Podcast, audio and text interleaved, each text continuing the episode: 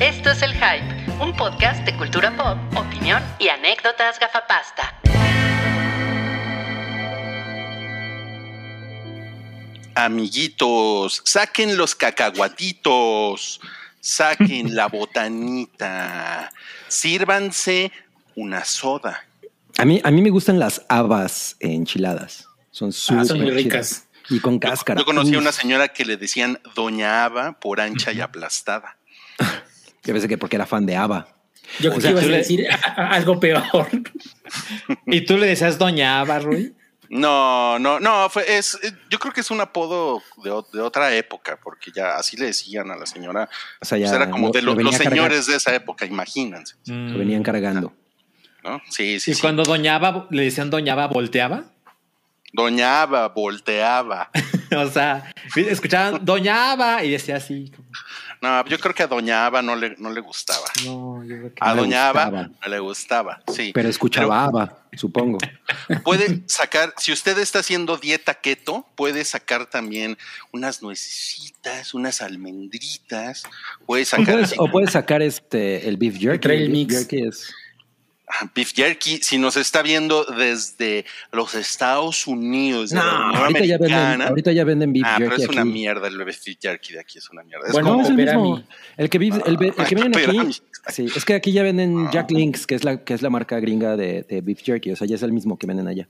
En los Oxxos venden, cabrín, venden barritas. cabrino, O sea, yo sí como beef jerky. No, cabrín, sí. ¿Cómo va a ser lo mismo? ¿Cómo va a ser lo mismo? No, el chiste es que te compres allá en la, en la tienda tu beef jerky, beef jerky chido. O sea, es como pensar que allá vas a conseguir buenos tacos al pastor. Es, No. es el mismo, güey, es el no mismo. O sea, es, es, es, un beef jerky en paquete, no es un beef jerky natural. O sea, es un beef No, mira. jerky empaquetado.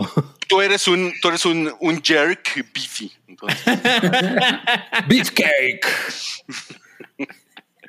sí, ¿qué más puedes sacar? Ah, les decía que se puede hacer, se puede preparar una soda con hielitos. Sí, Se- una soda. Una soda. Se puede sacar las cheves. ¿no? Ajá, también. Coca-Cola con nieve también. ¿Cómo se Yo llama? creo que la gente del hype es Flotante, más de helado flotante ¿eh? se llama. Yo creo que son de cervecita, sí. Pues mira, aquí en el Café Bizarro tienen unas cosas que se llaman bizarradas, que son jarabe con cerveza y sabe bien chingón. La de mango y la de guanábana, fuck yeah.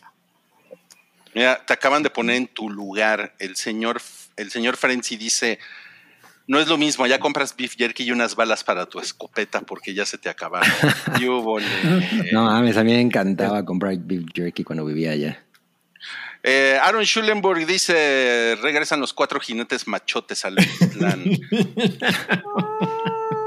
No, pero pues ya estamos fuera del Mictlán, ¿no? O sea, aunque todavía hay gente, he visto que todavía hay gente que tiene calacas, así, como de, güey, ya se acabó eso, no mames. Mexican calacas. Mira, Mexican calacas. tú tienes tu árbol de Navidad en abril.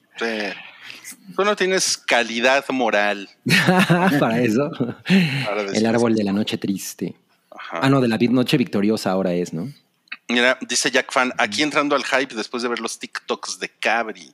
No mames, busquen a Cabri en TikTok, qué increíble.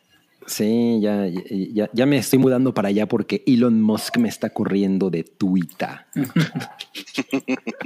Te, ma- te mandó un DM Elon Musk. Exacto. O sea, de dice, no, es que me importa mi privacidad, me voy con los chinos. Exacto. Ay, güey, qué increíble.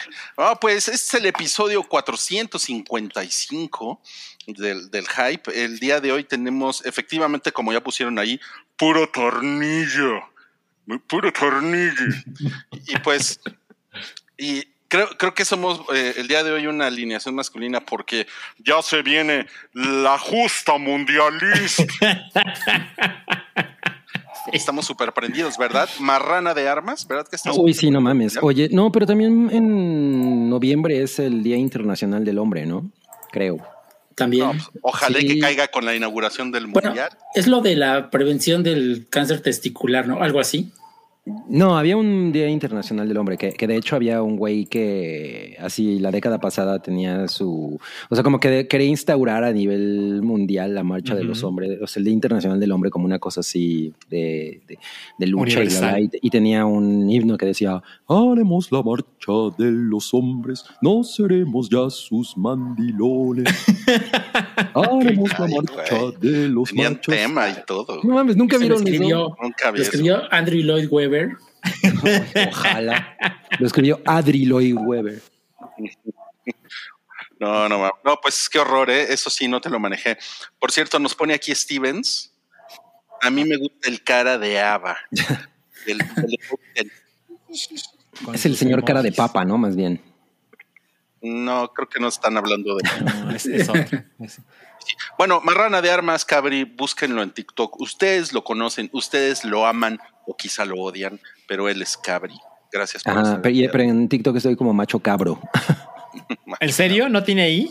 No. No, mal. Ok. ¿Alguien te lo ganó? Sí. Seguro se equivocó al ponerlo. No, no, no, no, no. Así, no, me lo ganaron. Macho cabro. Macho cabro. puesto Macho. macho cabro. Macho cabro. Como Ralph Ralph Macchio Macchio. Cabrio. Ujú. Mel- Melon Musk está también el día de hoy. No, bueno, vamos a ver nada más.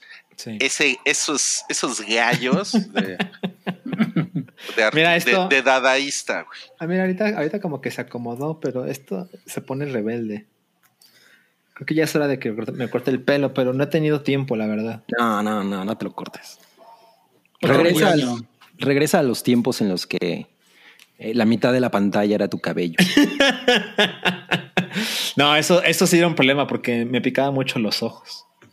Entonces eso ya no va a pasar. No mames, sí. eh, un gusto verte por acá, Salchi, Igualmente. eh, como siempre. Y también está aquí Santimor. ¿Por qué te llamas así? Por Namor. Mm, Ah, pensé que porque Santi era, es amor. Santi es También. amor. Los dos.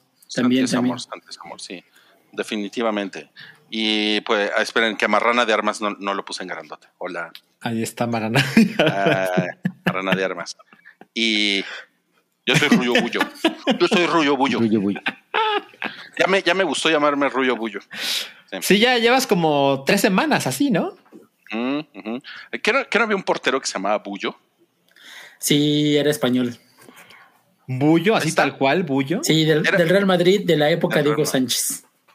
Ah, Yo no sabría de eso. Pero no, que pues sí- ahí está. lo Tiene sí que te ver puedo con la decir es justa que, claro, si llevas tres semanas eh, llamándote así, llevas lo mismo que Black Adam en cartelera.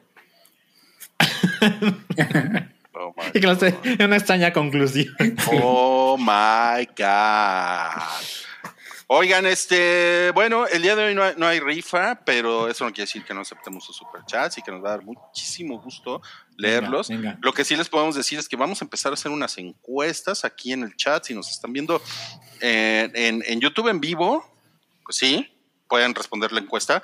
Si nos están viendo en YouTube o nos están escuchando después de que esto sucedió, pues no van a poder responder la encuesta, ¿no? porque esa tecnología todavía no existe.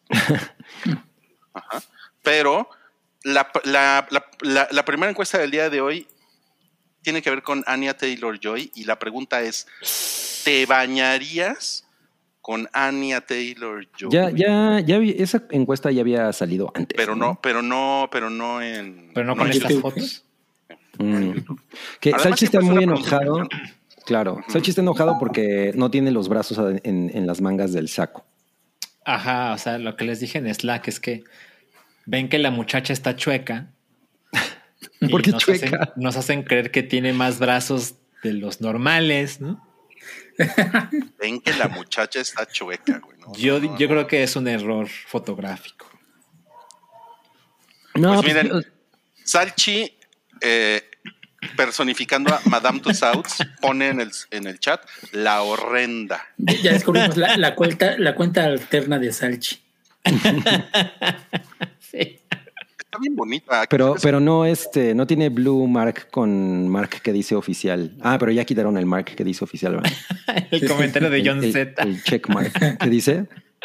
Al menos, Al menos uno no gastaría, mucha, agua, en en ella. ella. Esto le gusta con agua. No, mames. Exacto. No mames, sí. Debería No, ser como una la, la vocera. ¿no? Tiene el cutis como de que se baña con leche, Ana, Ana- Ana Taylor-Joy. Coincido. O con sangre de vírgenes. Esa- o sangre de vírgenes. O exacto. con leche No, de pues- burra. Leche de burra. eso está cabrón. No, pues yo, yo sí soy muy fan y la verdad es que no, no, no soy, o sea, no, en, en general no tengo como una gran fascinación por las mujeres cuando son tan delgadas, pero es que ella tiene much- mucha onda, o sea, justo me gusta que es tan rarilla y, y eso me parece muy encantador. Y además es muy, es muy buena actriz. Se y- ve, se ve bonita ahí. Sí, se ve, o sea, sí, sí, sí, sí está hecha como para ponerle cualquier ropa, ¿no? Así de, es como, es como esas muñequitas que les ponía, que les recordaba ropa. O sea, eh, yo lo, yo lo último que- que pensaría sería en ay la manga. Así como, ¿qué le pasó a la manga? No, pues no. No, pues procederías a quitarle su saquito, ¿no? Para sentarse en el huequito de, de ayuntamiento ahí del, del centro. Pues le, le dejaría el, el, Para invitarle el saquito, pero sí le levantaría su faldita también. No. Ok. Muy mal, muy mal. En la calle, en la calle harías eso. Pues sí, de hecho, de hecho soy un sinvergüenza. Ok, No, demasiada pues. información. No, no, no, no estamos de Sí. acuerdo con este comentario. Pero mira, estaba pasando chingón. sí, el- en, la, en, el- en la foto del close-up, Ajá. no, pues sí, sí unos besotes ¿eh? en, esa, en ese rostro. Se ve bonita, se ve alienígena. bonita, Salchi. Se ve bonita, acéptalo. Ahora sí se arregló, Salchi. Además, mira, ten- llevamos muy 51 arregladito, sí. votos, Salchi. De, ¿Cuántos, te perdón? bañar- van 54 ya, perdón. de- ¿Te bañarías con Anya Taylor-Joy? A ver. Y eh, sí, 82%, no 18%. Wow. Wow. Ok. A mí No, se me pues sí. que... La gente le quiere mucho. A ver, yo quiero Pero ¿sabes decir- qué haría? Olvidaría la toalla eh, intencionalmente en otro en otra recámara para decirle, oye, salte por las toallas. Y yo, y yo disfrutar del agua caliente. Yo, aquí tengo lo que le llaman un hot take para ustedes. ¿no? Un Ah, hot a cake. ver. Ok, a ver, a ver. Un hot cake. un hot cake. Sí, o sea, les gusta molestar a Anya Taylor Joy porque es blanca y flaquita, aunque para los gringos es de color, ¿no? Porque es argentina. Mm, Pero- claro, Ah, claro. Person of color. Sí. O sea, ve, por ejemplo, Víctor Bolívar pone aquí personas que probablemente caguen bombones, Anya Taylor Joy. Sí, sí no lo está imagino. comprobado por la ciencia, pero sí, es una teoría. Yo, yo creo que si ella fuera gordita, no la criticarían. Uh, sí, ¿eh? es como un, un double standard. Ajá, porque como, como, como, como es, como es flaca, famosa, blanca y rica, pues hay que, hay que molestarla, ¿no? Y decirle que parece extraterrestre. Sí Bueno. parece extraterrestre. Tú también le has dicho que tiene una onda alienígena, ¿no? Sí, eh, o sea, eso es Pero, creo innegable. pero lo dice en O sea- forma de que, que le atrae eso. Exacto, es como un cumplido. O sea, miren, y la- además la yo, foto- hablo, yo hablo en nombre de todos. Ok, de o sea, pero vemos la foto de la izquierda, ¿no? Pues la verdad es que sí, sí tiene una similitud con el emoji del alien. ¿Estamos de acuerdo? Ah, o sea, tiene la barbilla como más afilada y los ojotes. Mira, imagínala con su piel color gris. Como Gamora, ¿no? Mejor, mejor, mejor no la Como imagino. Gamora, así. claro. Mejor no la imagino. así. Sí, ándale. Oigan, tenemos unos superchats. Mr. Ra, gracias, nos deja Sí. 5 dólares y dice, tú white. Sí, es muy blanca. ¿Cómo no? Sí, sí, es muy blanca. Pero pues también son, también son seres humanos los blancos. Los blancos. No discriminamos. Ajá. Y Buches nos pone, solo para decir que acá los llevo, en el Cora. En el Y un hype minuto sobre los horarios del Corona y si están encabronados. A ver. Eh, ¿Quién quiere empezar? Yo, yo sí, yo sí estoy encabronado porque son eh, de, de las cuatro o cinco bandas que, que tenía yo muchas ganas de ver, pues una es My Chemical Romance y la otra era, en segundo lugar era este Jules. Este, Jules. Exactamente. Y las pusieron al mismo tiempo. Y no mames, es una mamada eso. Es mi única queja. Ok. Ok. Tú solo vas un día, ¿verdad, Cabri? Yo nada más voy el viernes porque justo. No, yo estoy muy feliz. O sea, yo sí estaba. Yo tenía mucho miedo de que Marina y Charlie X y X estuvieran al mismo tiempo. Dije, güey, si hacen eso, no mames, va a ser la cosa más imbécil del mundo. Eh, pero no. Y dije, ya. Y además tengo como un espacio ahí en blanco entre ambas para ver a. White Lies. Entonces, está chido. Se te Estoy, acomodó muy- bien. est- estoy muy cool con, con- con la decisión. Y además me encanta que todo el mundo va a estar viendo a, a MCU cuando esté yo viendo a Charlie XCX. Eso sí, va a estar Cabri no, vacío. Cabri no tiene problemas. ¿Y tú, Salchi? Eh, miren, yo no tengo problemas. Eh, es que creo que algo a considerar es que veo gente que está encabronada, pero no amigos. Recuerden que cada quien tiene intereses diferentes, ¿no? En mi, en mi opinión, en, en mis intereses, el viernes me queda poca madre porque lo que más me interesa es Marina, es White Lies y es My Chemical Romance, ¿no? Entonces, nada se encima. Y yo tenía la sospecha, porque White Lies está en el día viernes, pero está en letras chiquitas, muy chiquitas. Y dije, no mames, los van a poner a la, a la A las tres. ¿no? Ajá. Ajá. Y dije, no, la verdad es que no tengo ganas de ir tantas horas, entonces igual y me los pierdo. Pero como lo pusieron en la noche, me queda poca madre. Y lo que pasa con los otros días, porque pendejamente voy a los tres días, eh, la verdad es que voy como muy flexible a lo que mis amigos quieran hacer. Entonces, yo no tengo quejas. O sea, pero, pero ¿estás interesado en ver a Miley Cyrus? Cero. Pero, pero te digo, o sea, sábado y domingo, si mis amigos dicen, ah, vamos a ver tal cosa, yo estoy así de, sí, sí, sí, no hay pedo, ¿no? Yo ya vi a vale Chemical Romance, como ustedes quieran. Hagan lo que quieran. Oye, oye, Salchi, pero llévale una marina de mole a Marina. Quiero que se ponga de, de moda eso, que la vinten marinas de mole. En vez de que la vinten el, No, el, doctor pinche Sim. viejo ese ya que ya pasó de moda. Pinche viejo. No mames, es el último y único corona en el que deberá haber eh, esos Sim. peluches. Sí. Ok, ok. Bueno, sigan ustedes votando por, por Anya Taylor Joy o no. Ajá. Y Además está bien padre su outfit. Está bien padre, sí, no. pues, yo- ya Ese debió, debió usarlo cuando estaba promocionando The Queen's Gambit, porque es como el tablero de ajedrez. Ándale, ándale. Es cierto. Ándale. Y dice, nada más para, de- para acabar con este tema, dice Mona Alicia, Nicola Guggen y Barbie Ferreira prueban tu hipótesis como incorrecta, Rui. Mujeres blancas gringas chubby que reciben hate por ser chubby. Pero pues, no le pongas chubby, a ver, pues, dilo bien. Ah, ¿qué tal, eh? Bien peleonero. Le tembló la mano. Le tembló la mano. Luego, luego, ¿no? La corrección política. Pero como, como que a Barbie Ferreira también mucha gente le aplaudía, ¿no? Porque, También. ajá. O sea, no, no necesariamente era puro hate. Mira, mira, Salchi, te pusieron, señor de 34, va los tres días al Corona. Fue un gusto, Salchi. No, no, no. Y la actualización es que tengo 36. ok. Sí, no mames, está peor, está peor. No mames. Bueno, pues vamos a pasar a las cosas que nos hicieron felices en la semana.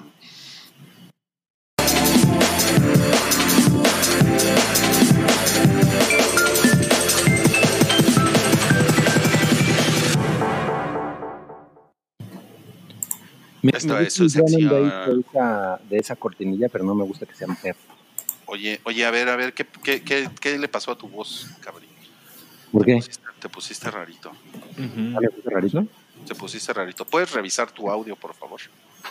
Gracias. Mm. Saludos. Hasta vamos a sacarlo en lo que revisa su audio.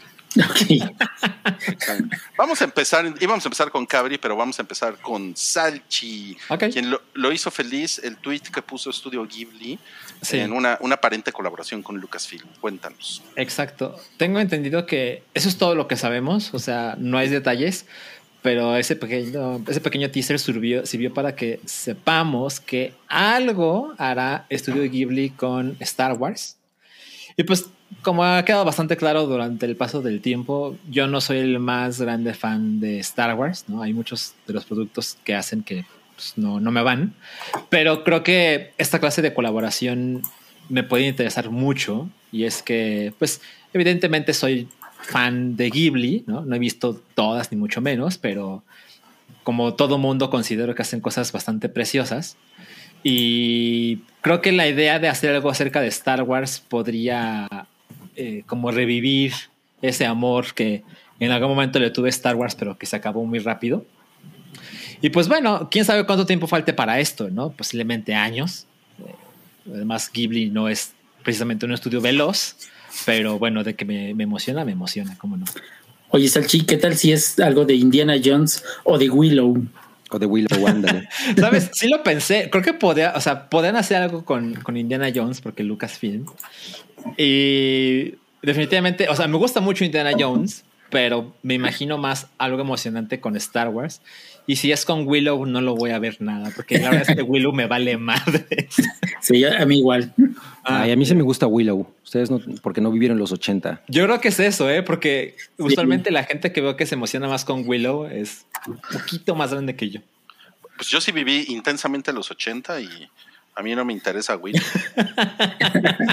siempre, siempre se me hizo un pinche enano pendejo. Y sabes qué? A, a Willow no le interesas tú. Así, así que Me- es me recíproco. Eso es. Mira, me gusta el comentario de Foras, quien dice, van a terminar siendo camisetas de Star Wars. No mames. Y que si las quieres comprar se pierden en el correo llegando a México. Es cierto. es Ah, no, ya, ya, ya ni digas que esa, esa herida no cierra. Oye, este, mm, yo les iba a decir que también Lucas, Lucasfilm, bueno, era, creo que era Lu- eh, Lucas Games, o cómo, cómo se llamaba la división de videojuegos? Este, Lucas Arts. Lucas LucasArts, Arts. LucasArts, correcto. Tenían unos, mu- unos muñequitos que se llamaban Max y no me acuerdo cómo se llamaba el otro, que eran un, que era un conejo y un perro, que, Ah, eran, sí. que eran detectives. Eh, ¿Era Sam y Max? Sam y Max, Sam y Max, Sí, exacto. Esos güeyes estarían muy cagados con, con Ghibli, ¿eh? O sea, Mira, sí, o sea, la verdad es que Lucas tiene muchas propiedades que ha mandado al carajo. Eh, pero pues creo que justo eso puede ser como algo en contra de usar a Ghibli para revivirlos, ¿no? Son propiedades intelectuales que pues ya no tienen mucha atención. Y pues no creo que busques a Ghibli para, oye, este, ¿por qué no hacemos algo de Monkey Island, no? pero estaría, pero estaría más original sí, que, que otra vez pinche Star Wars, ¿no? Eh, Sí, ¿o saben, cu-. ¿Saben cuál otro? Man, eh, Manny Calaca. ¿Ustedes vieron alguna vez ese Ah, yo sí vi Manny Calaca, claro. Es el de Green Fandango. Green Fandango. Green. Fandango, exacto. Sí. Ese estaría vergas. Mira, parte de lo que creo que podemos suponer acerca de esta colaboración entre Ghibli y Lucasfilm es que, pues, Ghibli necesita varo, ¿no? Entonces yo creo que es una razón para pensar que Sí, eso es se van por. Star Wars. Mira, no, lo- no puedo decir que es un hecho, pero sé que cuando vendieron los derechos de las películas a Ah, sí. Netflix, estaba esta idea de, güey, pues es que no es lo que quisiéramos hacer, pero pues el dinero está poca madre. Tienen que acabar su parque, ¿no? Ajá, entonces me acordé de esa, de esa nota y pues pienso que Ghibli, que se distingue por hacer muchas películas originales y cada película les toma un ratote, pues si ya te metes al mundo de las franquicias cabronas con Lucasfilm, güey, pues ya. Es por el Wars, sí, ¿no? claro, claro. Obviamente Lucasfilm tiene más. Bueno, o a lo mejor no únicamente van a hacer una cosa, ¿no? O sea, a lo mejor va a ser el inicio de una bonita amistad con muchas playeras. mm, con muchas camisetas. Con llaveros. ¿Cómo ven este comentario Jack Fan? Dice a lo mejor un anime de THX 1138 quedaría muy bien. Esta época madre, ¿no? Sí, supongo que sí. Sí, claro, o sea, Ghibli, chingón. Y- y- igual no creo que usen esta colaboración para algo con THX. Exacto, van a hacer algo de Mira. Howard the Duck. Imaginen cómo se vería la leche azul dibujada por Ghibli, ¿no? Mames, sería poca Más madre. deliciosa que nunca. Se, Sí. me an- se me antojaría, sí. Ok. No, pues ya vimos por qué tienes muchas razones para sentirte feliz esta semana, Ujú, Salchi, ujú, con esta ujú. noticia de Ghibli y Lucasfilm. Y ahora sí, Gabri, que ya arregló su micrófono, ahora sí podemos. Yo no, te, yo- Eh. yo no, no tenía ningún problema con mi micrófono. ¿no? Pero nosotros sí, nosotros sí. Ajá, nosotros sí. Sé respetuoso, por favor. Ahora sí, Cabri nos va a platicar de, de la, de la película de, la, de, un señor con una bomba molotov. ¿Qué es esto? ¿Qué Pues, hizo sí, mira, lo que pasa es que es una película que se encuentra en Netflix. eh, se estrenó en septiembre de este año. Eh, yo la verdad no, no, no la tenía en el radar y de pronto eh, dije, no mames. Eh, la película se llama Atena en francés. En, en español la pueden encontrar como Atenea y pues sí, es de este año. dura una hora y media. Y la razón por la que me llamó la atención verla es porque es de un director que se llama Román, Román Gabras, que es hijo de Costa Gabras, un director muy, muy popular en la década, a fines de los 60, principios de los 70, que hacía como thrillers con tintes políticos, ¿no? Basados en eventos políticos, eh, como Z o Estado de Sitio. Y ese güey hizo también después en, en, los 90 hizo una película con Robert De Niro y, y Ahí será Dustin Hoffman que se llama Walk the Dog, ¿no? Pero bueno, ese güey es un güey como muy, al, que yo respeto mucho. Y su hijo, Román Gabras, es un güey que hizo, no sé si recuerdan el video de Stress de Justice. Sí, claro. Que va a perseguir unos pandilleros y van.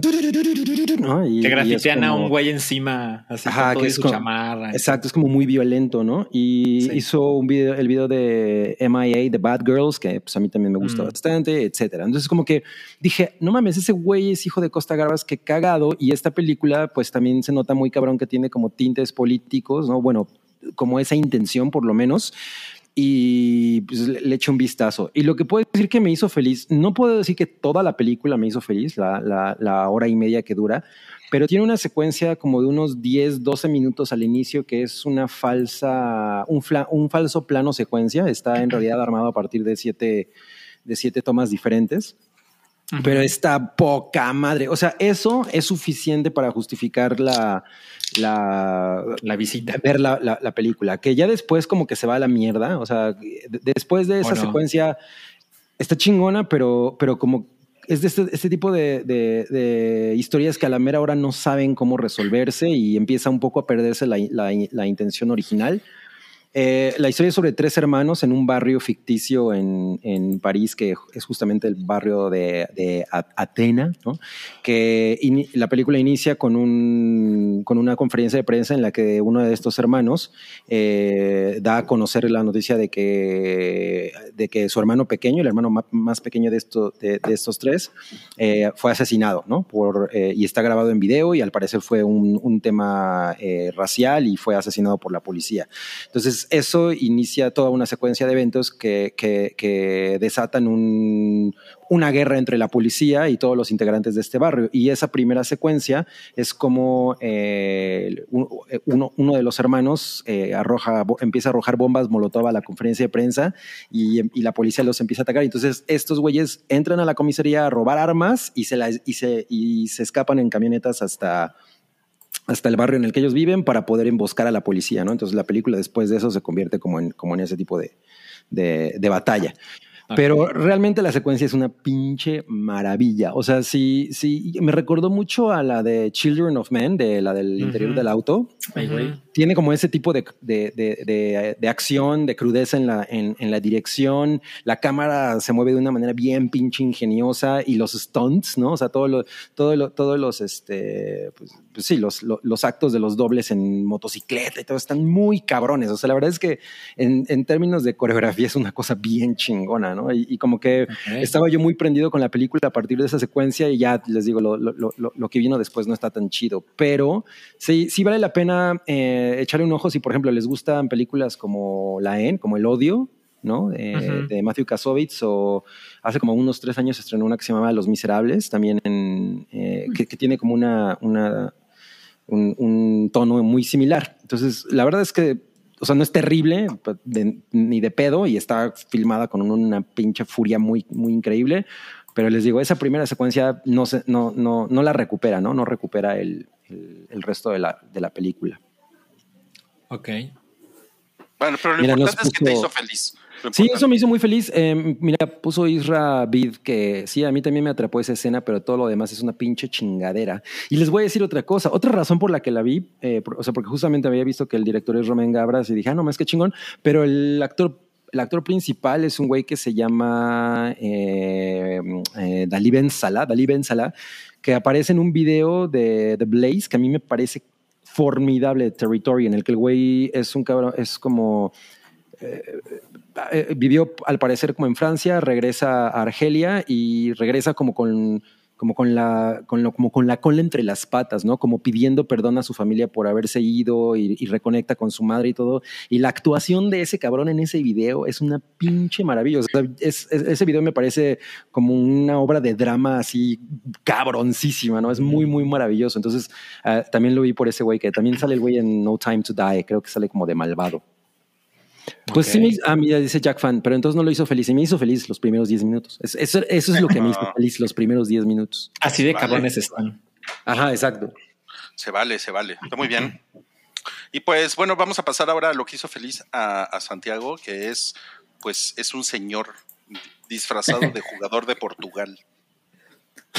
Eso se oyó muy mal, pero bueno. No, lo, lo que me ha hecho feliz es que, pues, como dice Rui, ya empezó la época mundialista y ahorita como que todo el mundo anda, eh, todas las plataformas andan aprovechando para estrenar, ya sabes, documentales, especiales y todo eso. Y es lo que más he visto las últimas dos semanas. Este. Por ejemplo, en Netflix está este del caso Figo, que es acerca de todo el desmadre que se armó cuando Luis Figo se pasó del Barcelona al Real Madrid. Hay mucho chismecito que yo no sabía, o sea, fue algo muy mediático en su tiempo, porque fue la primera contratación así enorme de ese Real Madrid de los Galácticos, pero todo el desmadre de tr- tras bambalinas, los pedos legales, todo, está muy chingón. Ese, véanlo, lo recomiendo bastante. Y En también Netflix, ¿verdad? en Netflix. Bien. Y otro de los de los que mejor, bueno, los que he visto apenas es este acerca de la FIFA, como es el Mundial de Qatar. Todo el este Ne- Netflix se estrenó antier, me parece, este un una serie documental que se llama Los entresijos de la FIFA y hay otro de, que es del mismo tema de la corrupción de la FIFA en elegir a Qatar que está en. HBO Max que igual habla de qué llevó a la FIFA, bueno, es de toda su historia, cómo ha sido corrupta desde que se formó y todo, todo el desmadre legal que se armó con el FBI, eh, que las redadas que hubo en el 2015-2016. Y este te explican todo a detalle cuáles fueron los cargos, por qué eligieron a Qatar, por qué no le pueden quitar la Copa del Mundo ahorita ni antes. Porque no le pueden catar la. Bueno, ¿y por qué? fue total corrupción. O sea, los jeques eh, estuvieron metidos, muchos güeyes que este, ahí con mucha influencia empezaron a presionar. Hubo así pagos de millones de dólares a- a lo- para comprar los votos. Están, eh, digo, el, el gobierno está así metido para hacer el sport, el sport washing que le llaman. Ya saben lo que hizo Rusia en el 2018. Como limpiar tu imagen con eventos que el mundo ama. Exacto. Y, y, o sea, ya era este cuando descubrieron a, bueno, des- destituyeron a Blatter, querían cambiar la sede, pero ya era imposible por el, por el poco tiempo de preparación, porque todavía está este, en marcha, y pues porque no querían echarse eh, al país más rico del mundo de enemigo. Entonces, sí, está, están muy interesantes. Este, el de HBO, que dice, se- ¿cómo se llama? Ah, es que no lo tengo. Creo Si que le se pone llama- lo- Qatar, salen. se llama, se llama Los hombres que se robaron la Copa del Mundo Órale. en HBO. Muy in, muy in your face. Sí. Sí, no, y digo, ahí hay entrevistas con todos los involucrados, este, cómo, cómo fue la CONCACAF, el punto de la, la punta de lanza para que descubrieran todo el desmadre. Porque con CACAF. Sí, no, es que es, te cuentan ahí cómo vivían estos cabrones así, llenos de lujo. O sea, más que, o sea, son más que dirigentes de fútbol, son figuras políticas. O sea, es- tienen más poder porque presidentes los cambian, pero estos güeyes se, se están ahí desde hace más de 30 años.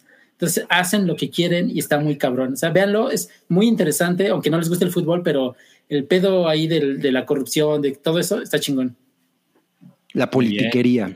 Sí, exacto. Mira, nos dice Laura Aguilar, yo soy súper futbolera y odio tener que ver un mundial en un país esclavista y retrógrado, pero es cada cuatro años, estoy mal de mis sentimientos. Pues igual aquí, ¿eh? Mames, no, pues mucho sentimiento encontrado, ¿no? Pues sí. Pues mira, digo- si, si Charlie XCX fuera a tocar a Qatar, yo inmediatamente tiro todo su- toda su discografía a la... Oye, ¿y, si- y si fuera a, Qatar a tocar? Pues también hago, hago lo mismo. es, es básicamente lo mismo, ¿no? Exacto. No, no, no, porque, ok, bueno, ya, olvidar. Ah, ok, bueno, em, creo que es importante decirles que estamos planeando hacer, hacer unas transmisiones en vivo después de, después de cada partido del tricolor. ¿Desde a- Qatar? a- desde, desde Qatar, por supuesto, sí. Patrocinados por Televisa Deportes, por Hype Deportes. No, Con sí. Diego sí. Rusarín. Voten por, la- por, por el hype y no por la Reimers, ¿no? Exacto. Este, si, si ustedes siguen Hype Ball, que es nuestro podcast deportivos, eh, pues vamos a intentar estar ahí Salchi, Wookie, eh, Santiago, Buches y un, y un servidor haciendo esas transmisiones. Un, un poquito en el espíritu de Spoiler Boiler, ¿va? Para que, que, para que sepan. Dice aquí no van a hacer más de tres transmisiones. No, pero podemos también. Pero después podemos hacer una, una de los octavos de final, una de cuartos, exacto. una semifinales. Sí, sí, sí, no, no, no, porque a nosotros, a nosotros lo que nos gusta es la pasión deportiva, Mira, no los, no el patrioterismo. dice Adrián Montero que Peddington desde Qatar. No mames, estaría increíble. No mames, sí, por Pisa, favor. pisa así, saliendo del aeropuerto ya está en la cárcel. Ajá, exacto. Ay, no, ver. de, de- de- se Seguro- mete al baño a, de- a dejar con cacas y aquí estuvo Se- Peddington, ¿no? Seguro, seguro mete cervezas en su recto. ¿no? Sí le caben, ¿eh? Sí le caben. en su recto de Paddington. Sí. Ok, bueno, eso es lo que hizo feliz a, a Santi Baby. Ahí les vamos a dar más detalles después de esas transmisiones. Y pues a mí lo, lo que me hizo feliz fue que en la semana, es que fíjense que esta semana tuve que, que manejar más de lo normal. Ok. Supongo que ya usas mucho menos tu auto. Sí, lo uso mucho menos. O sea, ahorita eh, yo soy de esos que tienen trabajo híbrido. Entonces, es- pero es- esta semana tuve que ir dos veces a la oficina. Mm. eh, por cosas así como de, de reuniones y entonces pues tuve que manejar un poquito más, este, en alguna ocasión pues también fui, fui por mi hija a la escuela, cos- o sea, cosas así, ¿no? Entonces, este, pues que me, que me recomienda, el Apple Music me recomienda el, el disco Art Pop de Lady Gaga, que es un disco de 2014, creo. Y Sí. hace, hace, hace, hace mucho que no lo escuchaba. Y pues ahí me ven en el tráfico cantando a todo pulmón, porque es un disco bien chingón, que, pues, le, le tengo como buenos, buenos cariños. O sea, le tienes Y- apego. Le tengo, sí, le tengo como su buen, su buen mucho- apego. gran parte de ese disco la produjo Sed. Me acuerdo que Mm. eso, eso me tenía como muy contento. Y, y sí, igual, las canciones que él produjo están chingonas. Me gustaban. Está bastante chingón. Y por ahí alguien, alguien me puso que es un disco subvaluado de Lady Gaga. Pues no sé si en retrospectiva, la verdad no le, no le he dado como un- una nueva escuchada. O sea, en- cuando salió pues estaba como, ah, está cagado. Ya, o sea, la verdad es que a mí desde The Fame Monster no, no me, no me ha parecido que Lady Gaga haga algo con lo que Lady Gaga, Gaga ha hecho algo con lo que yo me case. Ajá. Mira, Pero mira lo, que sí. me puso, lo que me puso Jack Fan. ¿Qué onda con Ruiz? La semana pasada recomendó Bros. Ahora Art Pop y Hard Candy. ¿Hay algo que No. nos quieras decir, Rodrigo? Eh, pues veamos en el podcast 500. Dejemos la sorpresa para eso. Y después, mi app me recomendó Hard Candy. No, no mames. Yo venía así. En el coche. El, el último disco que me gustó de Madonna. Pues creo que sí, ¿eh? Creo que estoy, estoy muy de acuerdo. Yo Y estoy muy de acuerdo. No lo, no lo puse aquí, pero pues también ya después de Hard Candy, me, me- también me puse a escuchar este el de Confessions on the Dance Floor, que me No, mames, ese encanta. disco sí es. Ah, Ese chido. disco sí No. es una cabronada. No, no mames. Y este, y pues, pues son, son muy bonitas las letras en, en Apple Music, son mejores que en Spotify. ¿Ah, sí? las, las, escribe mejor, este, mejores cantautores. No, este, Oye, o sea, ah. se ven mejor en, el, en, la, en la interfaz. Oye, y una, una pregunta. En, en Apple, el disco eh, Confessions tiene, está como, ¿se escucha en secuencia o, o- o está cortado? O sea, se cortan los tracks, porque en Spotify yo lo escuché hace como un par de semanas y, y se oyen los cortes. Cosa Híjole, que, sí, se, ajá. sí se cortaba, ¿eh? Ah, igual. no mames, me caga Sí, eso. sí, eso está, eso está culerón, porque justo como que todo. Pero eso se puede configurar, ¿no? Para que se quite o no. Ah, no lo Creo sé. que a lo no, mejor- ¿eh? A lo mejor en una computadora de escritorio, pero creo no que sí creo está la opción la- del fade. Puedes aumentar o disminuir. Ajá. O sea, sí, No, sí puedes hacer un fade out así, pero esto, pero casi podría apostar, lo voy a tratar de comprobar, a que los tracks está, o sea, las versiones que vienen de las canciones no están hechas como para que puedan fundirse una con la otra, que era como la intención de Confessions. Pero es que no, pero es que no, no estoy seguro que eso lo puedas hacer en una, en una app de teléfono, lo tienes que hacer en una computadora, creo. Probablemente. Sí, puede ser, puede ser. Pero bueno, muy- estuve, estuve muy, muy, muy contento así, cantando Forbidden Love de Madonna. Así. Ah, Forbidden Love es un rolón. La única que me gusta, la única que me caga es la de I don't like cities, but I I like like New New York. York. no mames, la odio. Qué chingón, qué Oye. Roy, ¿y ibas solo en tu coche? Sí, claro, es que yo, yo canto cuando voy solo en mi coche. Ah, Cuando vas acompañado, Ya- ¿no te atreves? Ya debías de robarte el concepto de carpool karaoke. Ajá, exacto. En el hype, ¿no? Sí. Llevando a Podría, ¿eh? Mobley al, al Walmart.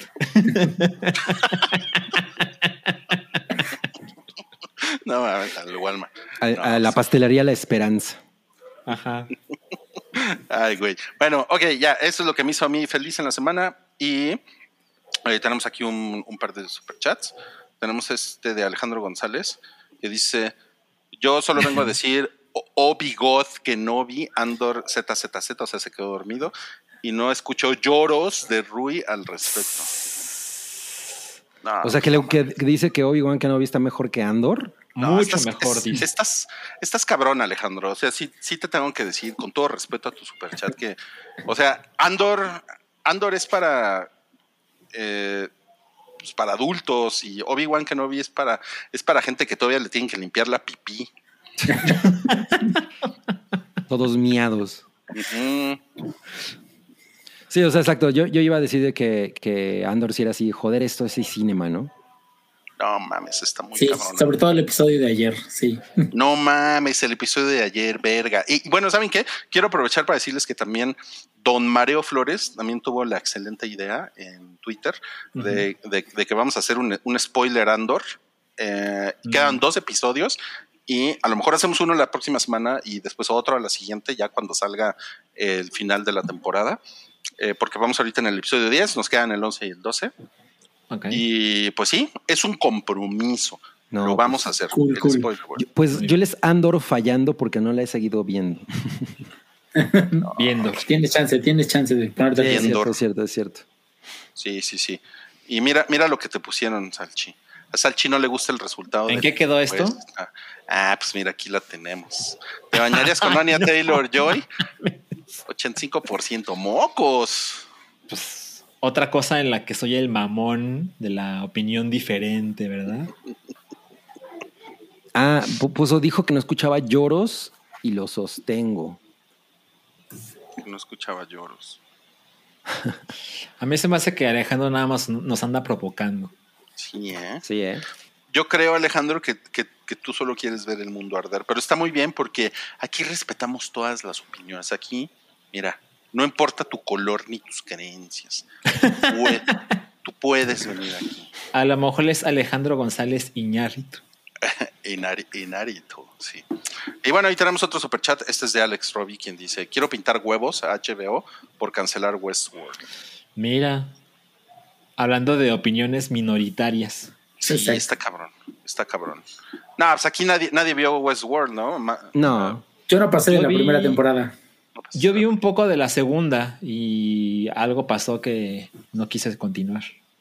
Ah, pues yo soy el único pendejo que vio tres temporadas. O sea, Sí, de aquí sí. y la, la tres, una mames, güey. La tres, ni, ni la carilinda de, de Dolores. Ujú. No, no mames, güey. O sea, ya ni eso. ¿Y la acabaste la temporada 3? Sí, sí la acabé y dije, ya váyanse a la verga. Cuando salió la 4 no la vi. Nada, nada. Váyanse a la verga. Lo Pobre siento. Rui. Sí, pero pues más bien pobre Alex, ¿no? Porque pues él sí estaba como, como Como Lo dejaron clavado. sí, Sí, caray. eso está pinche. O sea, tu, tu reseña en Letterboxd también es váyanse a la verga. No, eso es nada más para la del payasito Mimo. Para Mimo el asesino. Mimo el asesino. Mimo. Mimo el payaso. Cosas que no tienen sentido. Sí, no mames. ¿Cómo, cómo me dio risa esa, esa reseña? Bueno, tenemos también la, la taquilla pilla, aunque usted no lo crea. ¿Quién la presenta, Cabri? La presenta la capibara vara. Y pone la vara alta esa capibara. Ah, pues más o menos, porque te digo, Black Adam ya lleva tres semanas. Pues sí, y fíjense que One hay. Piece Film Red lo intentó, pero no lo logró destronar a- al chile de Wookiee, a The Rock. Pues hizo, hizo menos de la mitad de Black Adam, pero no mames, quedó en segundo lugar con muchas yo- menos yo- funciones. Exacto, Sí. yo creo que estaba en menos salas que, que Black Adam, la verdad.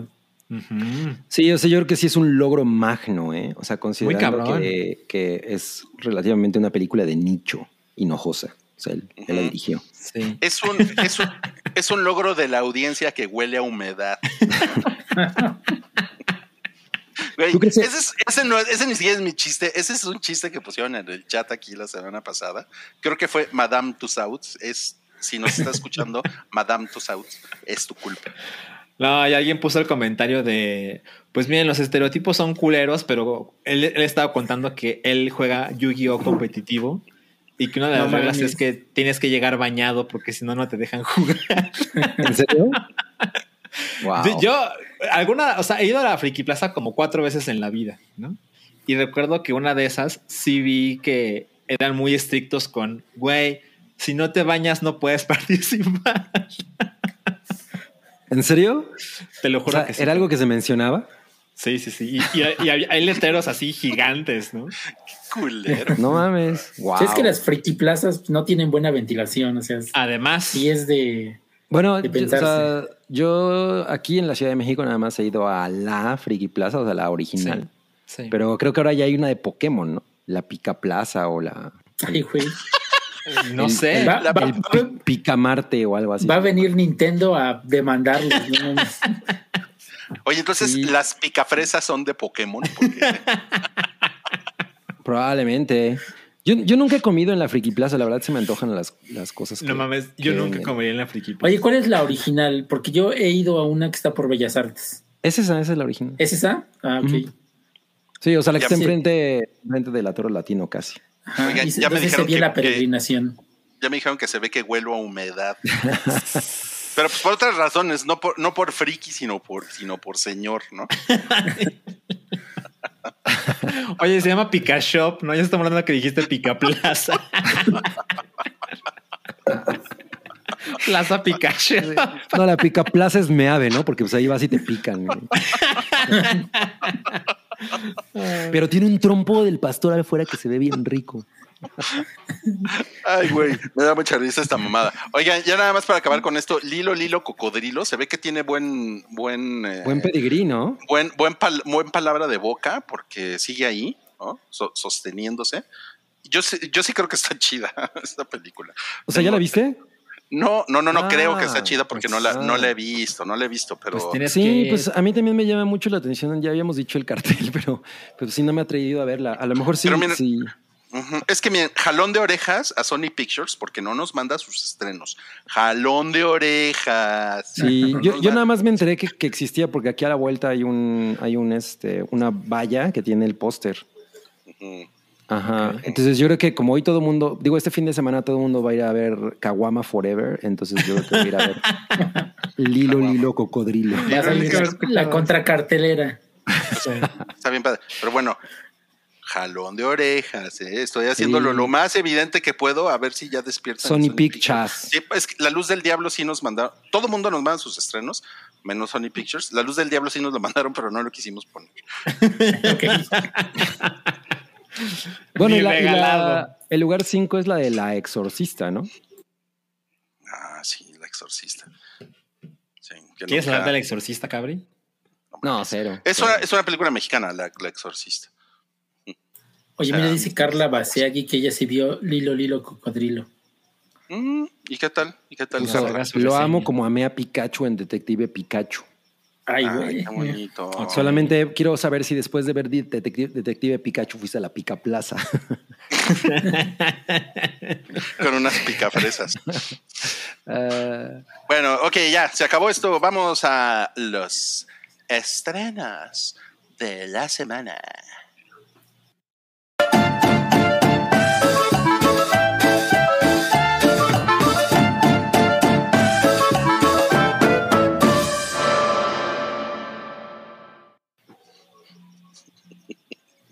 Vamos a empezar con esos estrenos. Tenemos, tenemos, tenemos, estamos regresando las Me calificaciones. gusta la cumbia de la cortinilla. Me gusta la cumbia. Sí, pues es la cumbia de la cortinilla, así se llama, de hecho. Eh, tenemos, vamos a regresar las calificaciones de Rotten Tomatoes, pero nos encontramos con, con la novedad de que en los videojuegos Rotten Tomatoes no, no tiene No. calificaciones, pero Metacritic sí.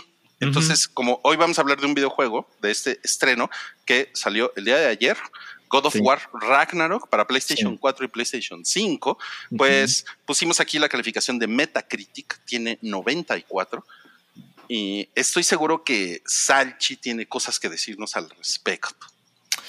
Pues sí, eh, es el segundo juego mejor calificado en lo que va del año. Eh, ¿Cuál del es el juego nuevo. El primero es el de Ring, que tiene hasta ahora Mm. 96 de Metacritic. Eh, pero bueno, también es que hay una diferencia importante, es que pues God of War es una franquicia únicamente de PlayStation y pues Elden Ring al estar en más plataformas, pues más sitios lo evalúan y eso de alguna manera puede involucrarse, ¿no? Eh, bueno, evidentemente el juego es inmensamente esperado porque en 2018 salió como esta, como este reboot de la franquicia que de una manera confusa el juego de 2018 le pusieron únicamente God of War, ¿no? Igual que el primer God of War que salió para PlayStation 2. Eh, entonces, bueno, se le conoce como God of War 2018. Y este juego se convirtió en, mira, sección FIFA, sección gamer, exacto. Eh, este juego, God of War, eh, fue el ganador del juego del año, en el que se considera como el premio más importante de la industria, en unos premios espantosos que se llaman los Game Awards. Pero bueno, definitivamente tienen ese calibre, ¿no? Y pues fue una reimaginación muy cabrona de lo que pasaba con Kratos y pues muy en la, en la vibra de estas franquicias estrella de Sony Studios. Básicamente está pensado en, bueno, ok, sabemos que la gente que jugaba God of War y que ama Kratos, pues era un adolescente cuando el PlayStation 2, ¿no? Y estaba en sus primeros empleos con el PlayStation 3. Pues para el PlayStation 4, pues ya tienen hijos, ¿no? Entonces, eh, como con esta misma viviera como pasó con The Last of Us, que The Last of Us eh, de alguna manera se puede definir como la historia de un padre que pierde a su hija. Entonces, aquí es la idea de cómo alguien, como un hombre, para ser específico, cómo un hombre debe criar a su hijo, ¿no? Y- Pero es un y dios, ¿no? Ajá, exacto. Este Kratos es, es este, pues no es una persona común y corriente. ¿no? Oye, pero ¿no es como un dios hechizo, Kratos? Como que no Sí. es dios, dios, ¿no? Ajá, es un, es un semidios, creo que se le puede. exacto. Es, es como Ajá, Hércules. exacto. Pero pues le basta para darse de madrazos con los dioses, ¿no? Los mata. Y justo cuando inicia esta versión de God of War de 2018, él quiere dejar esa vida en el pasado, la violencia en el pasado. Se casa, tiene un hijo con una mujer que prefiero no decir quién es, porque pues, para Sí, qué se los spoiler. arruinamos. ¿no? Spoiler. Pero parte del drama es que cuando tiene a Atreus, que es su hijo, pues es un adolescente berrinchudo, eh, pero resulta que él no sabe cosas de su pasado y en gran parte del juego te dicen, güey, tienes que decirle a tu hijo quién es y de dónde viene, ¿no? Pero, pero Kratos tiene sus razones para evitarlo, mientras se madrea a todo mundo. Y esto sucede, a diferencia de los primeros ju- juegos de God of War, de- ahora sucede con los dioses nórdicos. Entonces, Kratos... Lo cual ya- es increíble, ¿no? Es, espectacular, exacto. Entonces, en este, cuando inicia esta franquicia, digamos, este reboot con God of War 2018, Kratos realmente ya no, que- no se quería meter eh, como en los madrazos con nadie, ¿no? Quiere vivir su vida, pero pues Kratos tiene una vida que hay mucha gente que tiene cosas pendientes con él, ¿no? Y básicamente de eso, de eso trata God of War, eh, la versión anterior.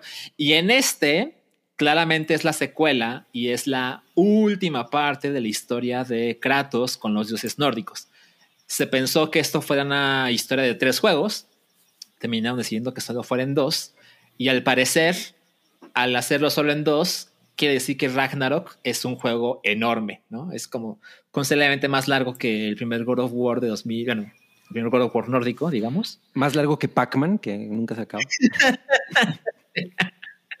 Y, y para quien no tenga un PlayStation 5 como yo, puede estar tranquilo porque se ve espectacular en, en PlayStation 4. Es esos juegos que es el último gran juego que habrá exclus- Bueno, sí, el último gran juego de Sony en el PlayStation 4.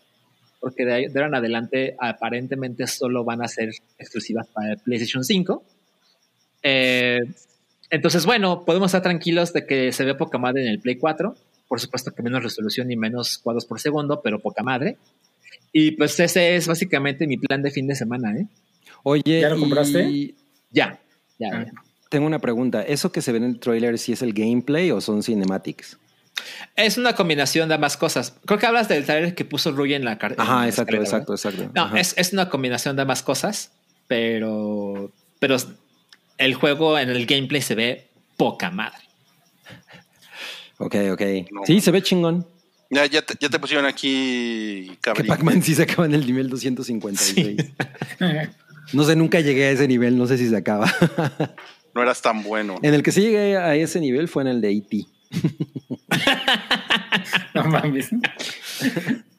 Ah, no, pues yo le tengo muchas ganas. Yo no lo he comprado, pero jugué, jugué el, el- el anterior. Fue una cosa increíble. Fue una, fue una gran experiencia ese God of War. No mames. Gran experiencia. Y creo que es, y creo que es mejor que los anteriores God of War.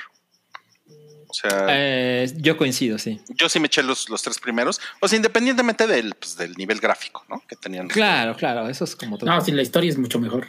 Es mejor la historia, sí, sí, sí. Está, está muy, muy, muy cabrón. Y, y, pues es un juego que yo disfruté un chingo con, con, con, con mi hija. Así fue así ¿Ah, sí? como de, sí, cabrón. Y al final ella fue la que lo acabó. O sea, yo lo estaba viendo nada más. Y es, eso estuvo, estuvo poca madre. ¿No? Nunca nos pudimos sonar a las Valquirias, porque la, la, eh, la- la verdad es que sí, tenía, teníamos como que haber hecho más cosas para, para ponernos más mamados y, Sí. y no, no, no lo logramos. güey. Sí, Oye. yo por ejemplo, este juego es de los pocos que ha acabado así al 100% todos los logros, todo, todo. Y para matar a las Valquirias, como dice Rui, me tardé como una semana de estar así, madreándome con ella hasta que por fin pude la final. Sí. Y eh, sí, fue muy satisfactorio y sí, pinche juegazo. Oye, tengo una pregunta. juegazo, sí. Entre Bayonetta y Kratos, ¿quién gana? Am, Puede responder eso es, es Salchi, definitivamente. Sabes, no lo sé. No me atrevo a decir quién podría ganar. O sea, No, está la como que en- cabrón. Pero mira, debe, debe de haber un video de YouTube de esos de que Goku contra Superman que responde a esa. Exacto. Les estamos haciendo otra encuesta ahorita en, eh, aquí en el chat en YouTube. ¿Se bañarían con Kratos? Se ve muy puerco, ¿no? Pues es como bañarse con el güey de Cártel de Santa. ¿no? ah, sí, con, con Babo. Con Bobo. Babo el Voten, voten. Ya llevamos 27 votos. Va ganando con un sí, 67%. A ver qué tal. Ok. Ujú. A ver, a ver si se quiere bañar más gente con Kratos que con Anya Taylor Joy. no, mames. Pero, pero pues además, pues qué frío, ¿no? Bañarse con Kratos, ¿no? No mames, se ve que es una experiencia terrible, ¿eh? Y el güey anda medio encuerado ahí en la nieve. Está bien baboso, ¿no? Medio encuerado. Pues yo creo que no le da frío, ¿no? Pues es un semidios. Seguramente no le da frío. Pero Seguramente mira, sí no se le da pone frío. sus, sus cositas con pelitos encima. Sus cositas Exacto. con peligro. Bueno, de hecho le puedes ir customizando su armadura, ¿no? Y, Sí. y- Así, y más tapadito. Te puedes ir poniendo más tapadito, pero pues como que sí le hace falta un beanie hat, ¿no? Al- O un gorro de mapache, aunque sea. Un Vini Santa Cruz.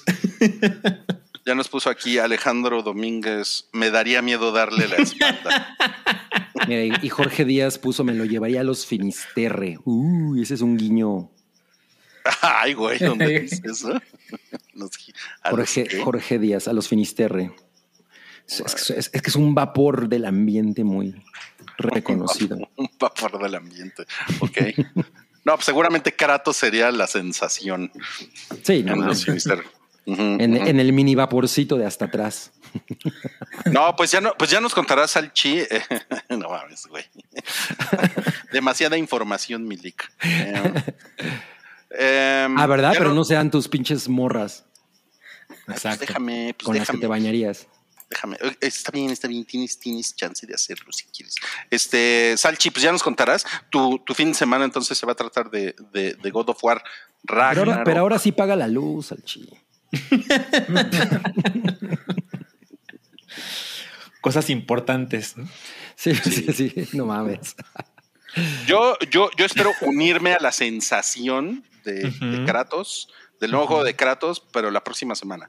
Este fin de semana no lo voy a hacer, pero la próxima semana sí. Entonces Ok, ya, sí. les, ya les Yo, yo, yo, a ver, estoy esperando las promociones del buen fin para ver si ahora sí compro el PlayStation 5 y ya jugarlo. Ah. ¿Cu- No ¿Cuánto, cuesta, ¿Cuánto cuesta el gran juego de, de Kratos? Pues cuesta como 1500, ¿no? Mm. Eh, sí, más o menos. Un poco más barato en Play 4.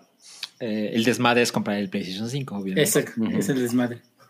O sea, sí me gustaría para PlayStation 5, pero no, Milik, pues está bien cabrón. Está bien caro. lana, luego ni es hay. Pues com- cómprate el Polystation entonces. O sea, tú no lo quieres jugar en Play 4, Santiago. No, así me quiero esperar. Es que aparte mi Play 4 como que ya está dando de sí, entonces ya se escucha mucho ruido. Con Mm. el de Spider-Man, no mames, ya se, se, ve, se ve que está forzado. Entonces si le pongo algo así, ¿qué tal si explota? Sí, sí, sí. Yo, yo me acuerdo cuando, cuando The Last of Us parte 2, si dices, no mames, o sea, alguien le metió una turbina de avión a mi PlayStation 4. Sí, sí, sí, ya, ya, se, ya se escucha como ya está sobrecargado. O sea, se, se escucha como te escucharías tú con, con Kratos en un baño de vapor. Exactamente así. Oh, no sé. Lo que sí es que sí se ve que, que te dice Kratos, pues que se haga la carnita asada, ¿no? No sé, ¿eh? No sé. No sé, se, se me hace como que Buches debería disfrazarse de Kratos. puta cabrón, ¿eh? Cabrón Buches sería, Sí. sería un buen Kratos. Sí, no. Si nos estás viendo Buches, disfrázate de Kratos. Y el comentario más disgusting que nos han dejado en la historia en el hype A ver. aquí es de Ariel Martínez y dice: Debe ser raro ver a Kratos lavarse el escroto. Wow. Pues no, lo, lo- lo respetas, ¿no? Pues que- qué bueno Pues que sí. se lava el escroto. Es su escroto de Kratos, ¿no? Su bien. escratos. Escratos. no, vale. Bueno, ese es, ese es uno de los estrenos de esta semana. Entonces, God of War Ragnarok para PlayStation Sí. 4 y PlayStation 5 salió Sí. ayer. Y también otra cosa que salió ayer, otro estreno esta semana. Vamos a dar un giro aquí. Dramático. Somos- súper diversos. Es The Crown, serie para tías, serie para mamás o series para señoras que, que son señoras en, en La, la serie en la que el rey Carlos es guapísima. ¿Qué pedo? Justamente eso les quería decir. ¿Qué pedo con, con el rey Carlos? Que ayer era el príncipe Carlos, ¿no? Ajá, Sí, exacto. el príncipe Carlos, exacto, pero pues ahora ya es el rey Carlos. Ahora es el rey Carlos, sí. O sea, Mira, Te la- chingas. Ah, o sea, este tipo, este actor, anduvo con Lily James. ¿Tú creerías que Lily James an- andaría con alguien que se parece al príncipe Carlos? O sea, o sea, si andas, si andas con Lily James, yo creo que sí. O sea, no mames, güey. O sea, si, si andarías como visco, ¿no? Todo el día, güey. O sea, sí está muy cabrón, güey. Es que me. Sí, sí, sí se, sí se pasaron con, con ese actor para, para el rey Carlos. O sea, yo creo que todo el mundo dice, güey, ese güey era así como de pues, todo orejón y así, ¿no? Y este güey es como de, no mames, es como si Pierce Brosnan me interpreta a mí en una película. Pues si quieres, si quieres. pues, pues sí, no, no, no me enojaría, ¿no? Que ocurriera eso. Sería muy poco probable, pero bueno. Bueno, dice, dice la, la sinopsis de The Crown, dice, una nueva década avanza y la familia real se enfrenta con lo que posiblemente sea su desafío más grande hasta la fecha, el cuestionamiento del papel de la monarquía en el Reino Unido de los 90. Oye, pues sí, ¿eh? O sea, es, es un momento, yo, yo creo que es como el momento en el que por lo menos yo me acuerdo más de haber estado enterado de qué pedo con la monarquía. O sea, antes, antes lo veía en las revistas de mi mamá, ¿no? Pero pues yo no sabía quiénes eran esos Claro. grupos. Pero pues sí, en los, los 90 sí era como, no mames, y la, y, y Lady Di, ¿no? Eh, Mm. Entonces, bueno, pues es, una Ujú. parte muy, muy importante de esta historia. Lo que pasa es que en, lo- en los 90 fue cuando Diana se volvió como un Icónica, ¿no? Así como. cabrón, cabrón. También fue cuando se nos peló, ¿no?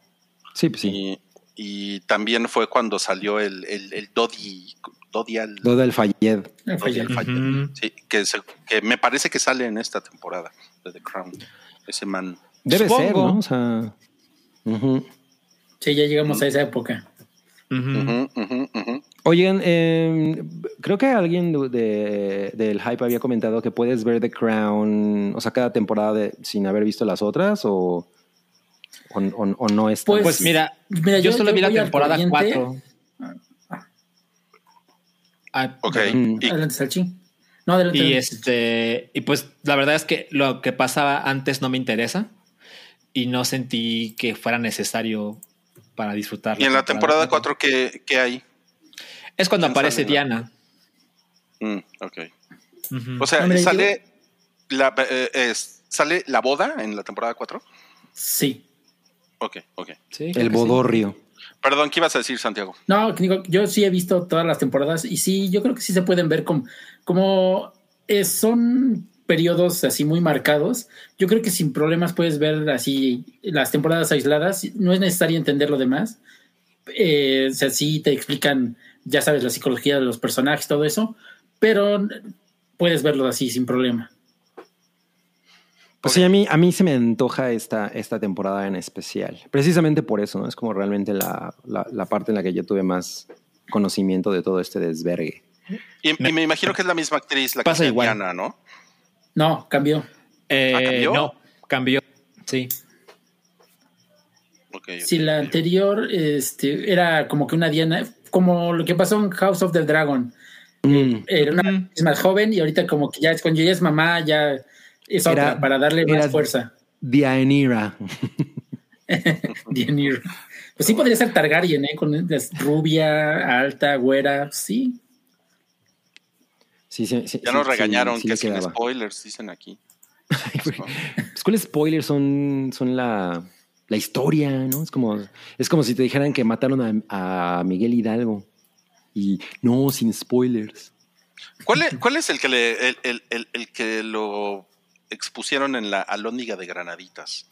A Miguel A Hidalgo. ellos, ajá. A sí, ellos, a ellos les- sí, exacto. supone que a Morelos también o algo así. Ajá. A Morelos creo. también le fue de la verga. Ok, ok. Es- estuvieron sus cabezas ahí unos buenos, unos buenos tiempos. Bueno, miren, en el tomatómetro tiene 85% de Crown, temporada 5, y en Metacritic tiene 81%. Creo que no está, creo que no está mal, ¿no? Y aquí No, tenemos pues- a, a la, a la- a la abuelita de, de Marta de Baile. No, No, sería, la mamá de Mar, la, Mar- la mamá de Marta Baile porque es la abuela. Claro, porque es la abuelita de sus hijas, claro. Sí. Es Güey, la no, abuelita. no mames, qué manera de decir mamadas, neta. Sí. No. Oye, pero- Pues ella, ella, ella es, es una actriz chida, ¿no? Ella. Marta de baile.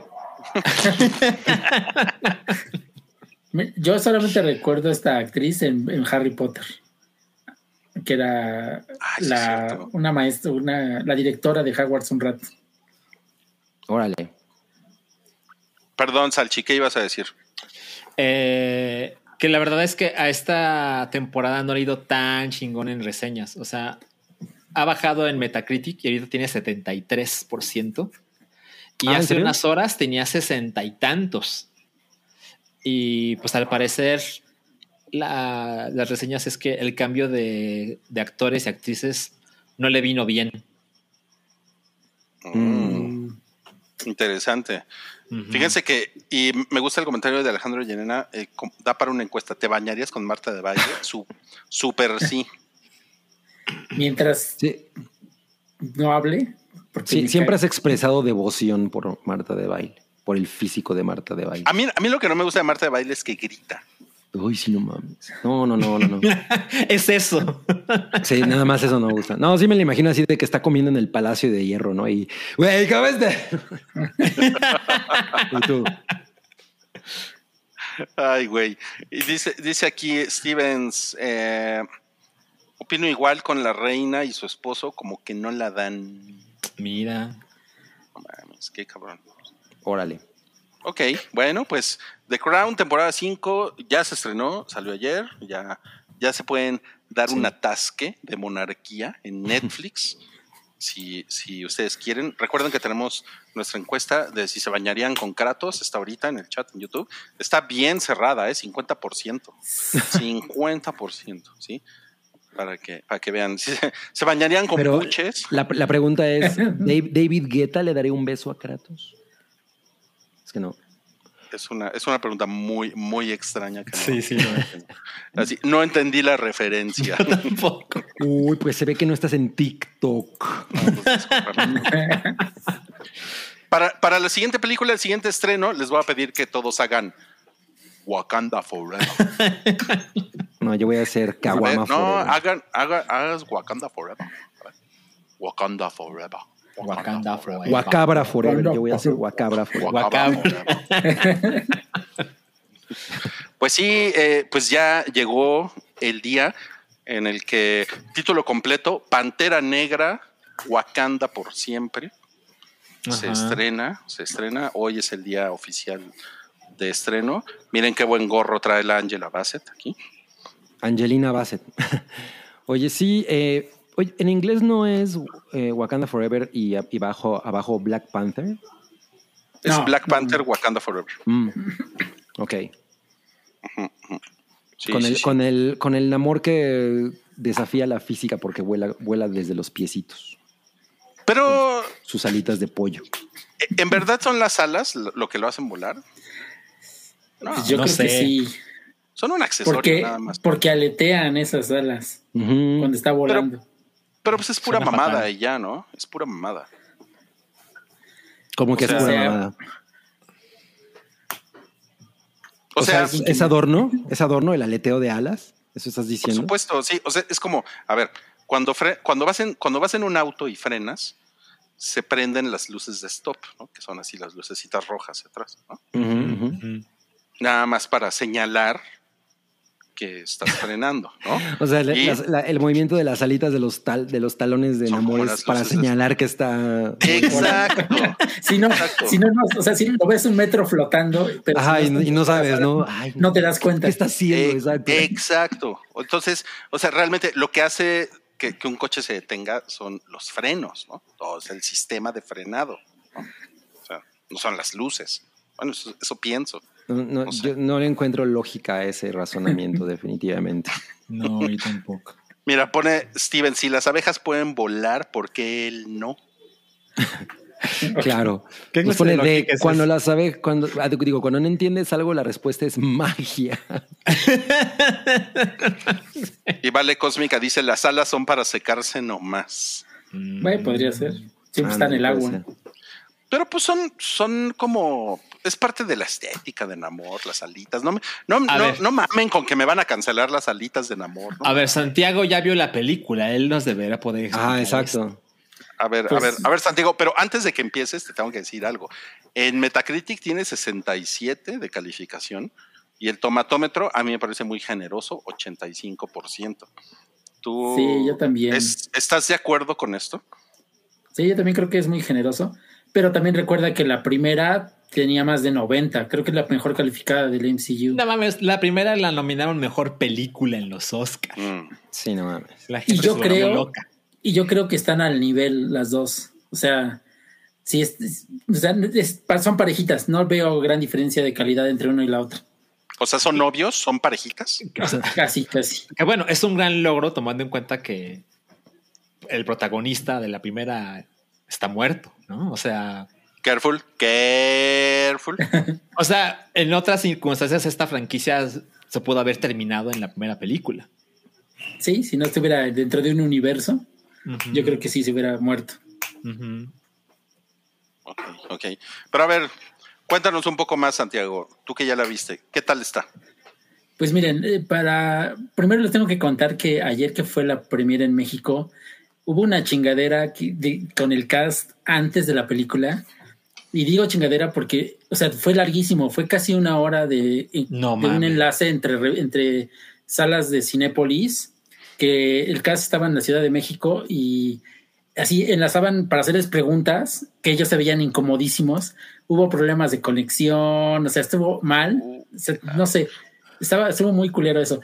Pero aparte, yo no sabía, o sea, yo llegué a la hora que iba a empezar la película y una hora en lo que empezó la, la proyección de la película y después casi la hora, dos horas y media que dura, pues tuve No. tres horas y media sentado ahí. Y No mames, eso. O sea, de los creadores de vamos a poner el corto de Frozen que dura un chingo. Güey, Exacto. justo me acordé de esa mamada, güey. No mames. Yo cómo No sufrí con eso. Sí, es una falta de respeto a la gente, ¿no? Sí, porque digo, yo no Pues- sabía que iba a pasar eso y duró un chingo. Digo, eso, ¿A qué eso llegaste? desesperaba. Era 6:45 y yo llegué de haber llegado cinco minutos después, 6:50, y ya había empezado esa, esa cosa. No sé cuánto tiempo había empezado. Y ya la película empezó como 7:35, 7:40. No, no mames, no, No mames. mames. O sea, es como cuando se estrenó el disco de Blackpink y, te- y nos tuvimos que echar una hora de ellas. Ajá, Sentados. algo así. Bueno, pero estás en tu casa y pues vas al refri, ¿no? Sí, no, puedes Claro. hacer otra cosa y no que estás ahí esperando que empiece la película. O sea, ¿y era en Y oye- vivo eso? Era en vivo, sí, digo, era un enlace, así como de, ya sabes, de Televisa, del enlace satelital, de la mamada. No, bueno. Y ya, bueno, ya empezó la película, ya estaba yo un poco desesperado, pero bueno. Este, digo, yo creo que está al nivel de la, de la primera. O sea, sí se nota eh, que hicieron un gran esfuerzo en levantar esto. O sea, hay, sí, sí se. Sí hay un funeral para el personaje. No hay una razón clara por la de qué fue que murió, o sea, no lo dicen, muere off screen. Y la primera parte es totalmente, bueno, la, es la, la mitad de la película es sobre el origen de Namor, la ciudad, todo eso, y la otra parte es del nuevo Black Panther y el conflicto que tienen entre, entre Namor y nuevo Black Panther. Está bastante buena, o sea, me- eh, eh, tiene la misma estética de la primera, la música está bien chingona. Este, también la introducción de Riri Williams es importante. Yo creo que iba a ser un personaje secundario, pero es muy importante para la trama. Y me salí un poco decepcionado en la parte de las, de las, de las peleas, la- las batallas. Creí que iban a ser más espectaculares y como que no le echaron muchas ganas a eso. Y ese, es el punto que más se podría mejorar. Pero digo, es entretenida. Eh, ya después de la, de la hora que esperé, no me la pasé mal. Eh, me, me quedaron este, más ganas de ver eh, el- las- el- todo el contexto de Namor, su ciudad, todo eso. Me parece que este, para hacer su introducción estuvo bien y una película solo de él estaría muy buena porque Tenoch lo hace bastante bien. O sea, estaba leyendo en una entrevista que este, Ryan Coogler dijo que lo escogió. Ya saben que Tenoch es una figura pública que siempre se queja de las injusticias sociales. Y, y esa fue una de las razones por las que fue casteado y se entiende cuando ves la película. Mucho de su discurso permea al personaje y eso está chingón. Y yo creo que por eso lo hace muy bien. Este, no, nunca desentona, digo, es un, es un gran antagonista, un antihéroe. Y creo que sí, promete bastante para el futuro. Eh, digo, vean la película, no, no aburre y ya veremos. Hay muchos spoilers, creo que ya dicen que ya en TikTok está hasta el final. Mm, Y no, se queden hasta el final final porque nada más hay una escena de mitad de crédito, entonces pueden ir al baño después de que acabe.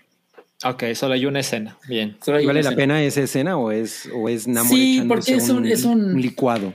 No, no, no.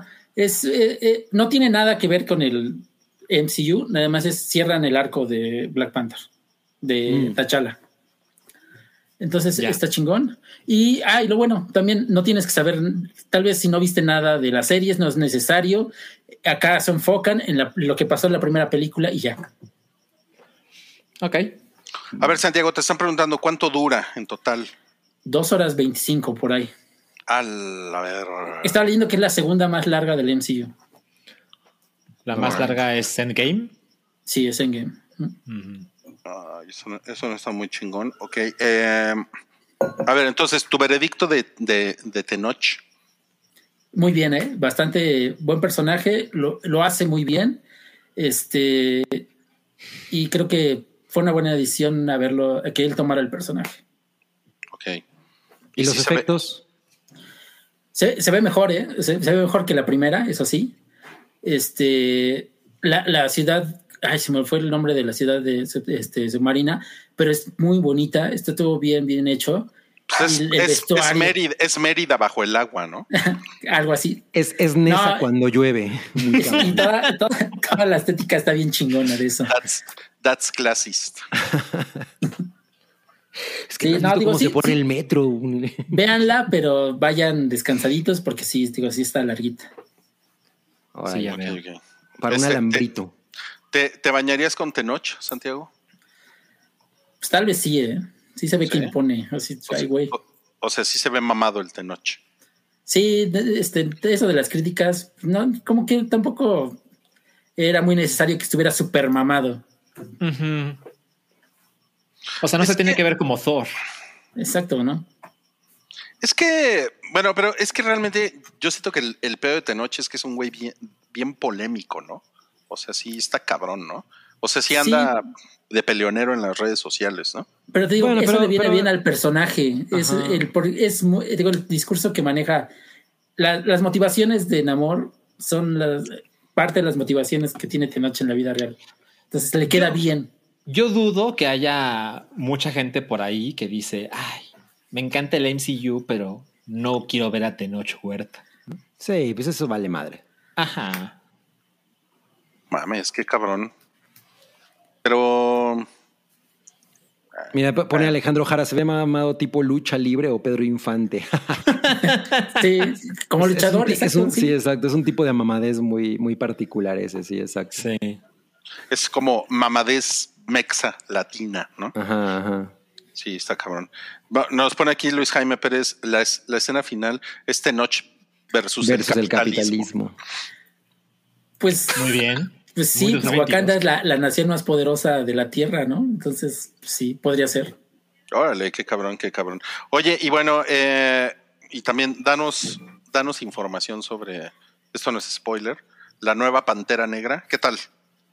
O sea, sin... Híjole, Ajá, a creo que a mí no me convenció tanto ella. O sea, bueno, ta- las motivaciones que tiene y cómo decirlo, Es- sin spoilers, no sé, no, no, no, no, no parece que, o sea, porque veías a, Chadwick Boseman, eh, como que sí se veía que, podría tener ese manto, pero esta chica, eh, Shuri, no, no, no me convenció a mí realmente. O sea, no lo hace mal, pero creo que si se hubieran ido por otro rumbo hubiera sido mejor. O sea, probablemente se si se lo hubieran dado al personaje de Lupita Nyong'o, creo que hubiera sido mejor, Mm. pero pues no hubiera sido canon, ya lo sabes. Pero pues le dijeron ñongo, Lupita. Ñongo. Sí, digo, no, no, para mí no fue una gran elección. Ok, ok. No, pues. Pues no sé, como que, como que siento que no va a estar tan chingón esto. ¿Saben? Yo no, yo no estoy muy entusiasmado. No, pues pues miren, yo, yo no estuve entusiasmado con la primera. A mí me parece que. La verdad es que creo que eh, T'Challa no es un gran personaje. Nunca me lo creí en la primera película. Y el mundo estaba enloquecido de no, no mames, este. Un, un superhéroe negro en el MCU. Y pues lo entiendo en términos sociales, pero también estoy convencido de que la película fue muy sobrevaluada. Eh, entonces, pues me preocupa un poco lo que dice Santiago de no le creo que esta chica tenga lo que se necesita para ser como el protagonista de... Y ahora en adelante, porque seguramente va a salir un chingo de películas este nuevo Black Panther. Entonces, pues la verdad es que sí, no es que estuviera muy interesado, pero ya me bajoné tantito más. Pero voy a ver la película el fin de semana y pues hace rato que no voy al cine a ver algo del MCU, ¿saben? O sea, no, vi, no he visto Thor 4. Mm. La, he- la he esquivado en Disney Plus. ¿Y No. cuál fue la película anterior del MCU? En- o sea, la película en cines. ¿No fue Black Widow? Spider-Man. Black Widow, Fue ¿no? Spider-Man. Ah, no, no, no, Ah, no, no. Fue eh, Doctor Strange. Doctor Strange. Ah, Doctor exacto. Strange, sí, que no me gustó nada. Entonces, bueno, la verdad es que no espero mucho, pero sí me, sí me emociona un poquito ir otra vez a ver películas del MCU porque toda la cantidad de cosas que hacen en la tele a mí realmente me tienen muy perdido. O sea, cuando ves la cantidad de productos que hay en la fase 1 y luego en la fase 2 y luego en la fase 3, no mames, la fase 4 tiene muchísimas más horas que ver que cualquier otra de las fases del MCU. Y pues yo, con personalidad y gustos, la verdad es que sí me parece que es demasiado, ¿no? Por supuesto que soy una minoría, pues ni modo, ¿no? Yo estaba mucho más contento cuando ves una película cada cuatro meses y ya estás, ¿no? Eh, me emociona lo que dice Santiago de que no tienes que haber visto las series, sino con que recuerdas lo que pasó en Black Panther 1 y ya estás. Bien por mí. Y pues Yo no me acuerdo de qué pasó en Black Panther. Nada más me acuerdo que hay una parte en la que estaban peleando y había un Pero no importa, Cabri, puedes ver el te lo resumo y ya estamos. Sí, Ah, exacto. claro, claro, Para que te, claro. te acuerdes. Uy. Ahora Oye, resulta no- que tú defendiendo esas mamadas. Fue irónico. Tengo, tengo dos quejas también, este, no son importantes, pero son quejas pendejas. A ver. Una, las escenas de playa en la noche es igualito a- al capítulo de Game of Thrones de las velas. Ah, ¿no se ve? No se veía, no se ven ni madres. O sea, está, está cabrón. No. Son pocas y al principio, pero sí, como, que, güey, ¿qué pedo? ¿Por qué no ponen más iluminación? Ya. Y otra es este que explican el nombre de Namor. Y la explicación es tan pendeja como la de Han Solo. Ah, no mames. Wow. Oh. Híjole, ¿sabes qué? Me, me, me acabas de dar la excelente idea de hacer una nueva sección que se llame Quejas Pendejas. Sí.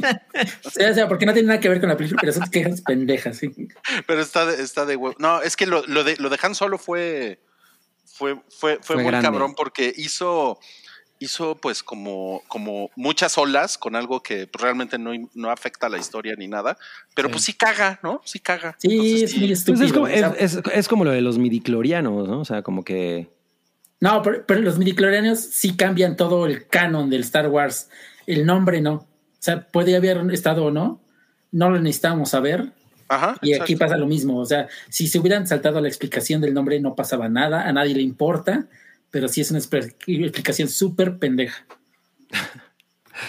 Ya nos puso Ah. Sergio Robles, que lo dijo el tri primero, niños sin amor. Niños sin amor. Ah, y también dice Alejandro Yarena, si explican por qué Namor no hizo nada en el desmadre de Thanos. Sí, sí lo explican y está, y es una razón bastante importante. O sea, sí está bien explicado. Porque estaba mojado. Estaba mojado. No, no, estaba, estaba en la pizca de algodón. No, no, no. te- terrible. Lo siento. Discúlpenme. Este. Dice, están diciendo que Angela Bassett podría estar nominada al Oscar por Wakanda Forever. Ah, eh, creo que ella es la que hace la mejor actuación, ¿eh? Es muy chingona. Esa mujer es muy chingona. Aparte tiene una presencia increíble, o sea, eh, tiene escenas importantes, fuertes. Y sí, yo no, no me, o sea, si nominaron a Black Panther, la primera, a mejor película, no vería por qué no lo hicieran. Mm. No, y pues nos vamos a despedir con ese comentario de Luis Jaime Pérez que dice, o sea que Alex Lora es canon en el MC. Sí, claro. interesante, interesante. Bueno, Pantera en My Negra. Chemical Universe. Pantera Negra, Wakanda por siempre se estrenó hoy en todos lados, bueno, en los cines. Eh, Y pues el fin de semana la, la- vamos a ver varios. Entonces, el lunes también, esto es un aviso, el lunes tenemos un spoiler boiler a la misma hora de los otros spoiler boilers. Va a ser lunes en la noche en vivo, aquí, en nuestro canal en YouTube. Va a estar Mobley, va a estar Mario, probablemente va a estar Wookie, va a estar Salchi y este y pues vamos a platicar. Vamos a platicar ahora sí con lujo de spoilers. ¿Qué, no, qué, no, qué nos pareció chingón? ¿Qué nos pareció culero? Y pues nuestras quejas pendejas. ¿Están de acuerdo? Me encanta claro. la sección quejas pendejas. Quejas pendejas está increíble. Y pues vámonos a unos superchats antes de pasar a la siguiente sección. Dice aquí Aragano 10, Salchi y Elden Ring. Yo aún no acabo esa cosa. Ok, eh, yo empecé el del Ring muy tarde. El juego salió en febrero y pues creo que lo empecé como en abril. Y me gustó mucho y lo terminé dejando porque llegué a una parte en la que hay un monstruo del tamaño de un edificio que no te deja pasar. Y dije, bueno, me voy a explorar por acá. Había un puente y dije, seguramente aquí puedo avanzar sin meterme en este problemón. Y nunca supe cómo. y la verdad es que luego llegó la vida adulta y pues lo tuve que dejar contra mi voluntad. Y me parece muy difícil volver a Elden Ring porque es un juego, o sea, más allá de la dificultad que es muy elevada, de hecho es famoso porque es un juego difícil. Siento que llegué, o sea, siento que cometí un error, como que llegué a esa parte del mundo y no debía. Y según yo, no hay manera de salirte porque Ah, entré a un no portal para llegar a ese lugar. Entonces me quedé pensando, tuve que haber llegado aquí muchos niveles después de alguna manera de regresar y explorar porque lo estaba pasando chingón. La verdad no sé, no sé. Eh, a lo mejor, a lo mejor un día lo vuelvo a intentar, pero definitivamente suena complicado. No, y No, aparte que error. cuando pierdes ritmo de un juego así, está cabrón retomarlo. Sí, muy cabrón, muy cabrón. Dice aquí J. Huerta, es muy absorbente, usa tu turquedad, Salchi. Tu Es muy turquedad, absorbente. ¿De qué habla? Usa tu turquedad. Del juego, ¿no? O sea, eso es un, Supongo. eso es un poder, tu turquedad. La turquedad. Supongo. Es como turquedad a mí. No. Tenemos otro superchat que dice, Daniel Aguayo dice, para que Santi le dedique una despedida a la, la Carbon o la Carmón, ¿qué es esto? La, es la Arcamón, el que era el trinco del pueblo hasta el día de ayer. Ah, ok. A ver, pues va a ver tu despedida. Pues mira, la verdad sí me dolió porque eh, soy asiduo eh, abonado del Puebla. Tengo como casi ocho años yendo casi todos los partidos. Y desde, Wow. desde que este señor tomó el equipo, no mames, sí era otra cosa. Desde el primer partido se veía que tenía un estilo. Era, era padre ir al partido porque sabías que por lo menos iba a haber un buen juego y así era cada, cada, cada jornada. Y la neta está, está culero que se vaya, pero pues ya también ya se había desgastado esto y ojalá le vaya chingón. Ay, pues es- estuvo, estuvo bonita tu, tu despedida. Gracias, gracias, Santi. Y ahora sí nos vamos a ir a segunda división. Por, Pobre del Camoteros Fútbol. Club. Contra el Atlante y no sé sí, quién más próximamente. Y por aquí hubo un comentario, está en el superchat, pero sí quiero comentarlo. Fernando Martínez dice, tu pronóstico para el Dallas Green Bay. O sea, Green Bay va de la verga. Aaron Rodgers ya se está, se le está pudriendo la cola durísimo. Entonces ya, este, por, fa- por favor, retírate Aaron Rodgers. Entonces yo creo que Dallas sí le va a ganar como por 14 puntos a Green Bay. Oye, a ver, espera, Rui, pero yo recuerdo que la temporada Dallas te- inició perdiendo, ¿no? Inició perdiéndose. Pero ahora va muy bien. Eh, no muy bien, no muy bien. ¿Cómo van? Van, ni me acuerdo, creo que van 5-3. Ah, no, yo creí que van mucho mejor. No, no, no, o sea, así muy bien, muy bien, no, tampoco, Mm, tampoco. bueno, No, no, lo siento, lo siento. Bueno, vámonos a, ahora sí a nuestra siguiente sección que es cosas que vimos. Traemos una reseña, una reseña nada más, pero creo que la van a disfrutar porque es una reseña a profundidad.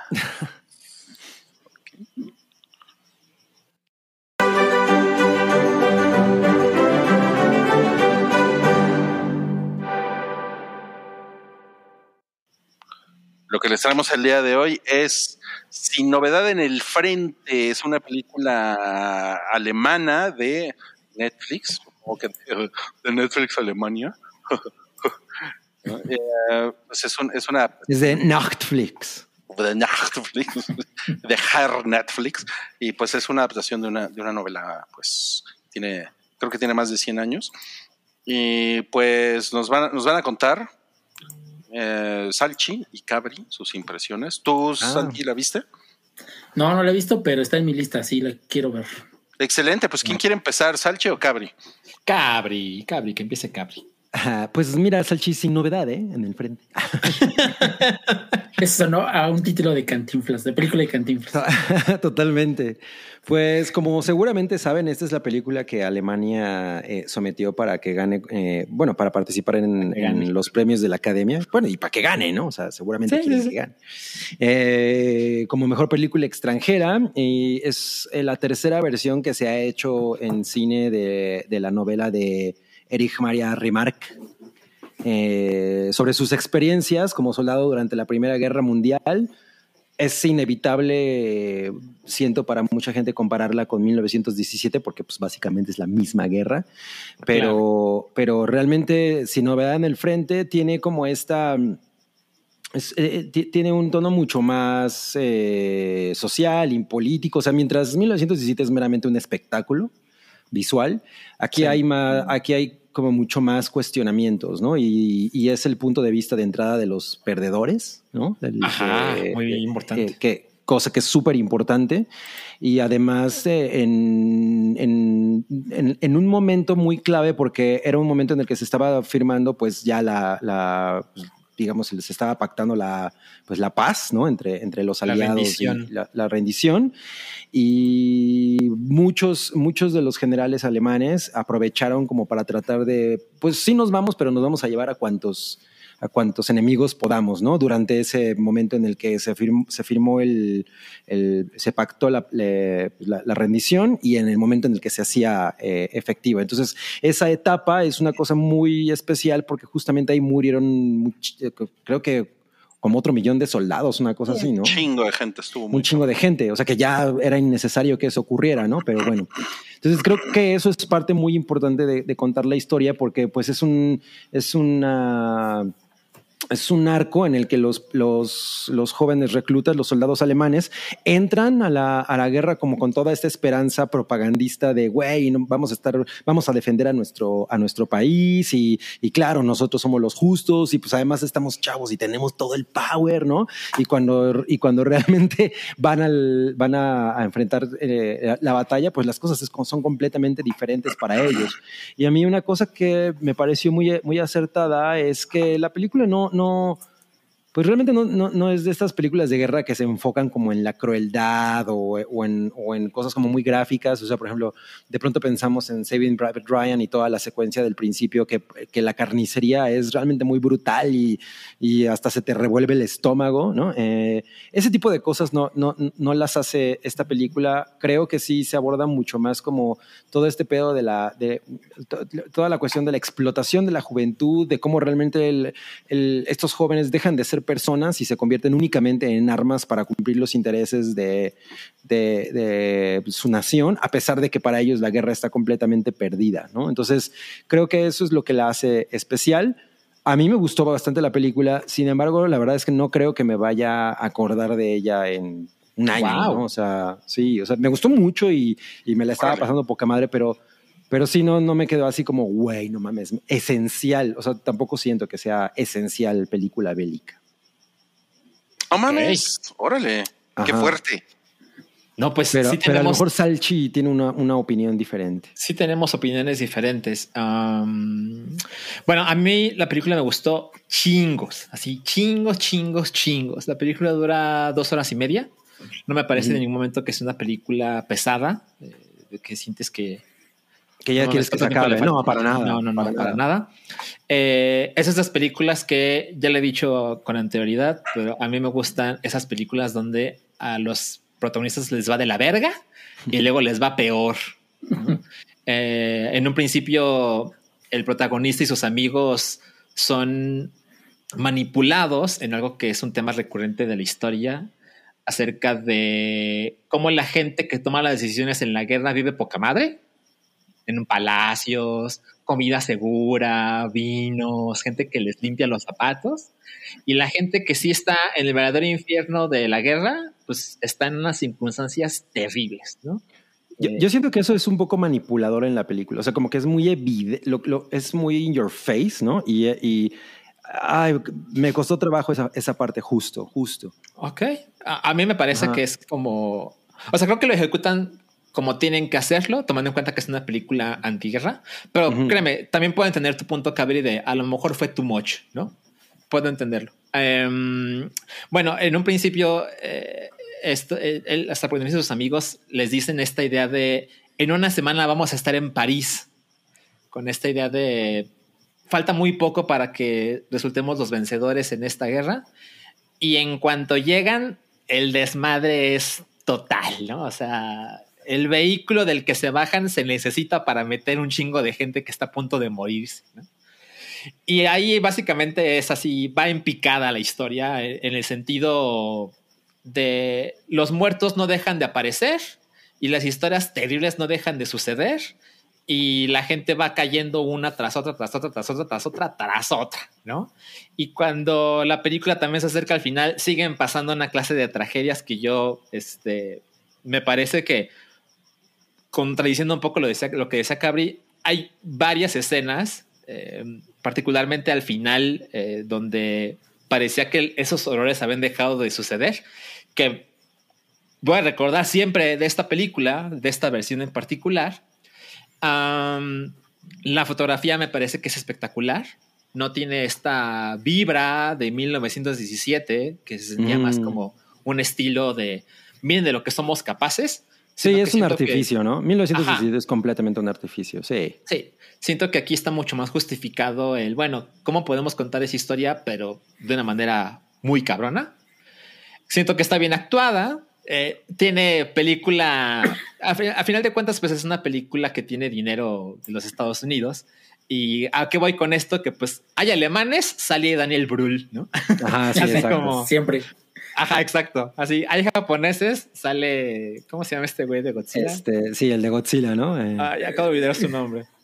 Pero bueno, sale el mexicano, sale Gael, ¿no? Bueno, salen alemanes. Ahora Tenoch. Ah, Ajá, sale Daniel Brühl, ¿no? Entonces, bueno, tiene eso. Daniel Brühl lo hace bien. Creo que es un personaje que es súper importante para la historia. Y yo me atrevo a decir, posiblemente, muy posiblemente tengo en este momento una mala memoria, pero yo creo que entre esta película y They Won't Grow Old, que es un absoluto Ah, hermoso documental de Peter Jackson acerca de la Primera Guerra Mundial. Yo creo que son como los, las grandes producciones cinematográficas para entender el conflicto. Eh, la Segunda Guerra Mundial, evidentemente, es como mucho más espectacular. Sí, es más y- próxima y. y Exacto. todo. O sea, por ejemplo, aquí hay un, un detalle que me gusta un chingo. Es como la primera vez que ellos ven un tanque, ¿no? Que No mames, es- la escena de los tanques. Eso es muy chingón, muy, muy, muy chingón. O sea, cre- creo que sí te, te perfectamente proyecta eh, lo que pudo haber, la confusión. ¿No? Que pudo haber sido para todos estos güeyes ver por primera vez algo así, ¿no? Que pues, Sí. era, la, era una tecnología además como muy, pues es- estaba apenas eh, realmente eh, creciendo, eh, despegando y, y tanto eh, er- eh, los tanques que aparecen para los franceses fueron también un problema porque no eran, no eran tan fáciles de manejar y además no, no sorteaban fácilmente los, los obstáculos en las trincheras. Pero pues no mames, estos güeyes tratan de, de, de, de- de dispararles todo y pues no pueden, ¿no? Y es una cosa así como muy desesperante. Entonces, ese, ese tipo de cosas me gustaron mucho. eh, y fue, fue- como que fue, yo creo que lo que más disfruté, esas secuencias del final. Mira, hablando un poco de eso, eh, algo que recordamos de la Segunda Guerra Mundial es como las batallas aéreas, ¿no? Es como algo que se, se ha escrito mucho. Y, y, pues lo que hay una, una gran diferencia entre la Primera y la Segunda Guerra Mundial es que la primera se peleó mucho más con las manos, o sea, sí, una manera como de describirlo. O sea, esta idea como de las trincheras y no mames, o sea, cada quien tenía su trinchera y para avanzar 12 centímetros se morían 70 mil personas, ¿sabes? Y, y cuando llega la hora, mira, ya, ya está aquí spoilerando y no soy yo, pero cuando llega la hora en que utilizan ciertos artículos, como ya lo pusieron aquí en pantalla, los lanzallamas, y cuando están en los tanques, sí es como el inicio de, ok, pudimos haber iniciado y terminado esta guerra con, con las bayonetas, ¿no? Así de unos balazos, unas granadas y a ver quién- a quién puedo apuñalar. Pero O sea, con cuando las. Exacto, las bayonetas. Pero cuando llega la hora y cuando hay gente que utiliza máquinas para matar mucha gente al mismo tiempo, a mí me pareció súper espectacular. Y la manera en que sortean esta clase de nuevos obstáculos me parece súper, súper chingón, eh, muy cinematográfico. Y ya, como para no decir demasiadas cosas, yo definitivamente pensé una y otra vez en Saving Private Ryan, porque pues, es una película icónica del género. Y no me malinterpreten, o sea, por supuesto que Saving Private Ryan es una película inmensamente cabrona. eh, Este. Está en el las Olimpo de las décadas- películas de guerra, ¿no? Absolutamente, y va a seguir ahí, ¿no? Pero a la hora de hacer una comparación, no digo que lo tengan que hacer, digo que yo lo hice, sí se nota, a mi parecer, que esta película no es una película gringa en el sentido de es mucho más cruda. eh, y, y no es que no es que Sabine Private Ryan sea como vea los Teletubbies, ¿no? pero no mames, o sea, aquí hay una cantidad de violencia que creo que no llega a los límites del gore, ¿no? O sea, esto no es una película de Lee Roth, pero tiene una cantidad de muertes gráficas que a mí me parecieron que construyendo una historia muy cabrón. O sea, hay gente que pierde la pierna o el brazo, por ejemplo, y te lo ponen de una manera como te lo ponen como una cotidianidad. Creo que eso es parte del escándalo, que no te lo ponen como, ay, mira, le explotó la pierna, sino, ah, sí, aquí hay 70 personas que perdieron un brazo, una mano, una pierna, un pie, ¿no? A mí, a mí, a mí me parece que, eso que estás diciendo, Salchi, también tiene que ver con la óptica de la guerra. Porque, porque, no, porque no es igual que Saving Private Ryan es una película que vimos que salió en el 98 sobre una guerra que ganaron los gringos Sí. ¿no? y, y- y- y- y que te pinta, o sea, tiene, a- es, in- es imposible no pensar que tiene un tinte de propaganda todavía ¿no? Absolutamente. Sí, sobre, lo- sobre los güeyes que ganaron la guerra, ¿no? Y, Sí. y- y tiene como toda esta elocuencia de lo heroico, etcétera. Pero es muy, es muy cabrón ver una película que está contada desde el punto de vista de los perdedores. Claro, claro. Sí, sí, sí. Es, Aunque, es como. aunque Ajá.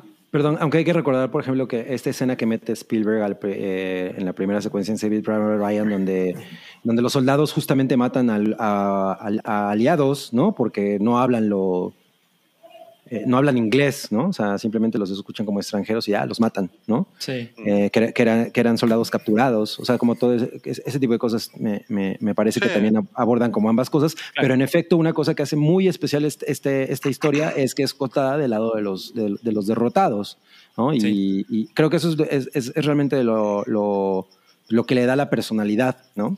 Ujú. No, yo- Y- Mira, yo creo que lo que dice Salchi sobre el que este es más fuerte en la violencia tiene mucho que ver con lo que dice Laura Aguilar en el chat. La Primera Guerra Mundial fue, fue cuerpo a cuerpo. No había tanta este, evolución tecnológica como en la. Segunda Guerra Mundial, que ya puede, sabes, los bombardeos, todo eso. Aquí- Sí. Y aquí fue la guerra de trincheras. Ese, ese, ese toque de estar, de, de- de tener que matarte de cerca es diferente, ¿no? Sí.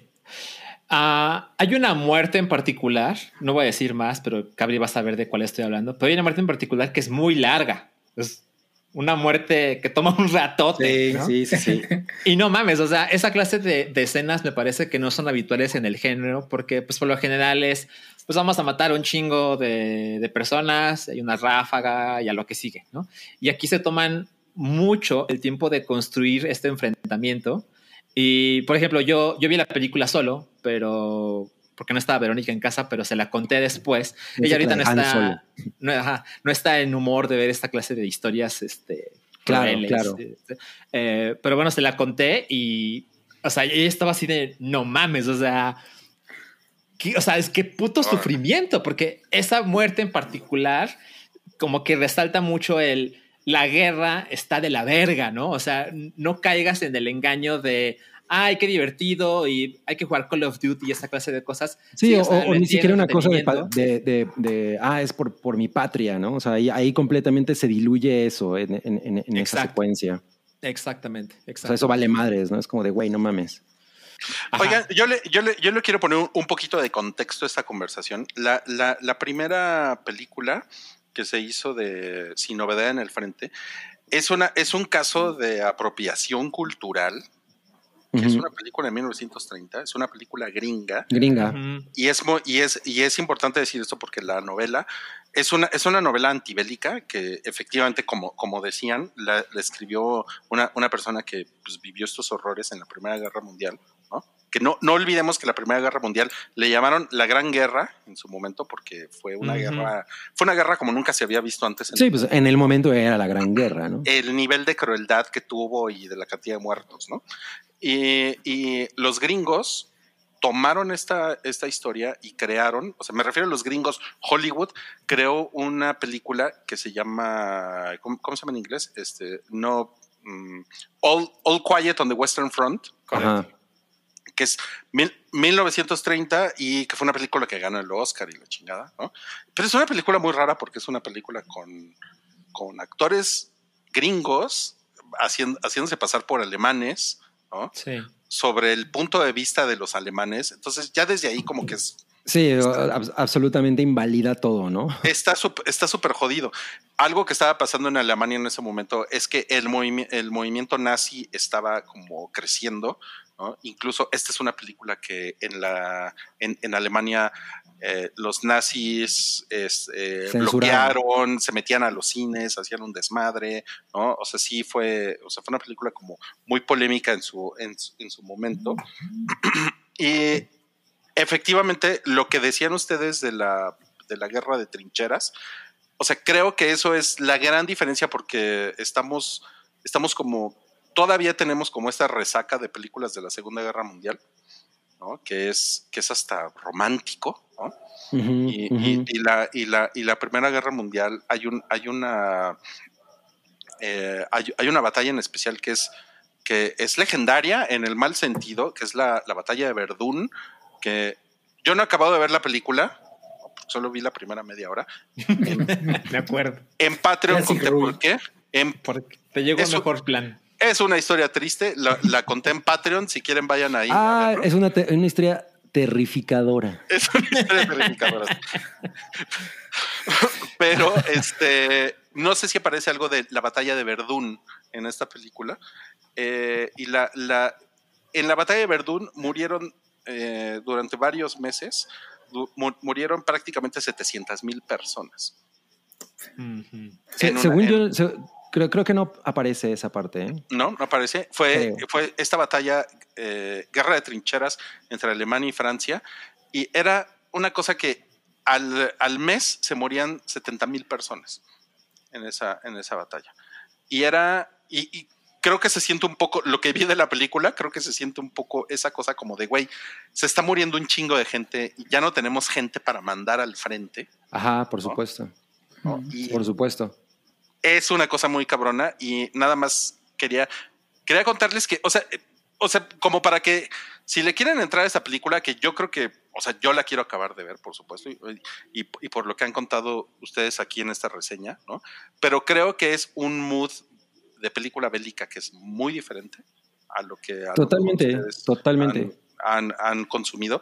Y hay, hay una historia por ahí, no sé si ustedes conozcan la historia del concierto de la mano izquierda. No, No. no, no me suena. Es un, es un, es un soldado, no recuerdo si es alemán o es austriaco, que perdió, perdió un brazo ¿no?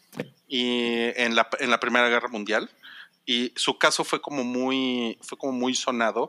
El güey sobrevivió a la guerra y Ravel, quien era un compositor francés, le, le compuso como, como, como de una manera, eh, pues ya saben, así como, como, como, como vamos a hacer la paz. Las ¿no? paces, ajá, claro. Ajá. Le, le, le, le compuso un concierto de piano que se conoce como concierto de piano para la mano izquierda. Nada más se puede tocar con una mano. Con la mano, claro. Órale, ok. qué chingón. Sí, sí, sí, sí. Es de las cosas. Hay un chingo de historias de la Primera Guerra Mundial que ojalá y que se retomaran porque yo siento que mucha gente no las conoce. So- sí, es, un- es una guerra que, de- que definitivamente ha sido opacada, por lo menos mediáticamente, por la Segunda Guerra Sí. Mundial. O sea, es un- la Segunda Guerra Mundial simplemente por lo que significó en términos de, de que, de que Hitler y, y- y todo el tema de los judíos y, y demás, obvio, eso es algo que, que la hace mucho más, este, Claro. es mucho más interesante, ¿no? En, en términos para, para, el- para Hollywood y demás. Y el mundo en el que vivimos, o sea, este mundo en el que vivimos es resultado de la Segunda Guerra Mundial.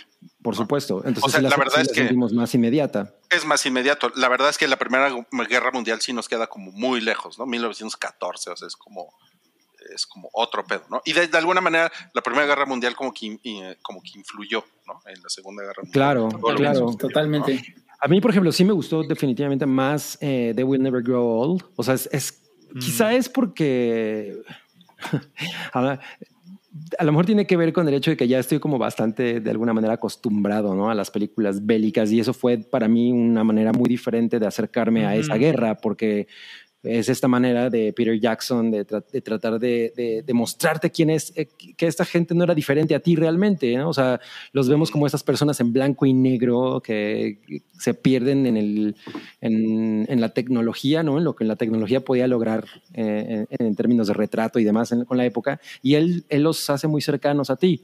Y, y algo que me pasó con, con, con esta es que pues no me sentí de esa manera, ¿no? Y no, y no es una cosa de la película, ¿eh? la película está poca madre, o sea, yo de hecho le puse tres estrellas y media, creo. Ay, bueno, qué, qué generoso. O sea, yo creo que está muy bien, pero yo, yo no conecté demasiado con ella, la verdad. yo vi que Salchi le puso cinco estrellas, ¿es correcto? Ah, sí, Cinco de cierto. cinco. Uy, no. Sí.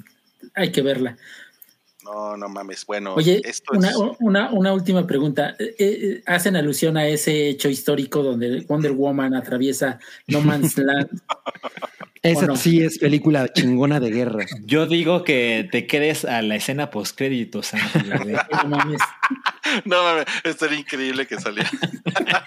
Bueno, creo, creo que una de las cosas que se estaba quejando uno bueno, que nos estaba comentando alguien hace rato era que no podía, que no eh, sentías ningún cariño por, por los personajes porque como que no terminabas de conocerlos, pero eso es a propósito, o sea, eso es a propósito porque en realidad los personajes son como un avatar de cualquier joven que haya sido eh, mandado a la guerra en, en- estas circunstancias, porque no son personas necesariamente que hayan existido. El personaje de Daniel Brühl sí, pero, pero estos personajes que, que, que aparecen aquí pues no son necesariamente alguien que haya existido, no son héroes reales, sino es como un avatar, ¿no? De, cual- de todos los jóvenes que fueron mandados con, con, con esas características. Entonces, siento que por eso no necesariamente hay un gran... eh, una gran construcción de los personajes, ¿no? Es más bien, güey, así, Es que, así era para todos, ¿no? es que también deja muy clara esta idea de, güey, ¿para qué te intentas aprender el nombre del güey de al lado? Mañana no va a estar. Ajá, exacto, exacto, exacto. Y, y- y tú eres igual, ¿no? O sea, hay unos momentos en que las cosas se ponen muy, muy, muy, muy, muy mal y llega el güey del rango superior al tuyo y te dice, ¿vas? Así, De la yo sé que te vas a morir, pero es hora, ya, ahorita. Sí, claro. Sí, mira, Eres como bien nos dice Súper desechable. Mazo, Franz Ferdinand de la banda toma el nombre del archiduque asesinado, claro, es, él es el, el- el asesinato que inicia toda la guerra. Y tienen unas buenas canciones por Y ahí. tienen buenas canciones, sí, sobre todo la de tin, tin. Oigan, bueno, esta fue nuestra reseña de Sin Novedad en el Frente. La pueden encontrar en Netflix ahorita y se me hace que va para los Oscar esta película. Tengo, tengo la sensación, y es una sorpresa, porque como que es una película que a lo mejor Netflix no le estaba apostando tanto, pero yo sí, Ajá, yo sí creo, ¿eh? Yo sí ¿Saben? creo o sea, justo con esta película me puse a ver la lista en Wikipedia, me puse a ver la lista de películas que ¿Alemanas? se- no, que se postulan para llegar a ser calificadas en la lista de mejor película extranjera de el próximo año, ¿no? Y hay muchas películas de Netflix, muchas, o sea, está Bardo, está esta, está una película que yo no recuerdo su título, pero es una película de República Dominicana, está una película argentina. Entonces, creo yo que alguien de Netflix hace algunos años tomó la estrategia de, bueno, si no podemos ganar mejor película, podemos invertir en crear proyectos como este, que son películas extranjeras, para conseguir ese premio. O sea, creo que varias de Netflix pueden llegar a estar en esa categoría. Órale, qué cabrón, qué cabrón. Pues bueno, véanla, déjenos ahí un comentario en el Twitter, en el Insta, ya sabe usted, en el Twitter, lo que nos dure el Twitter, ¿no? Porque no sabemos cuánto nos va a durar por ahí. Exacto. Ajá, y vamos a pasar, eh, vamos a seguir con el tema bélico, aunque usted no lo crea. Vamos a seguir con hablando de cosas de guerra. De, yo Pero- no voy a la guerra. Ah, yo creo que ibas a decir de, de Belinda. No. Eso de yo no la voy a la guerra, porque, porque, a la, porque a la guerra voy sin armas. Y esto se llama No cállate. No.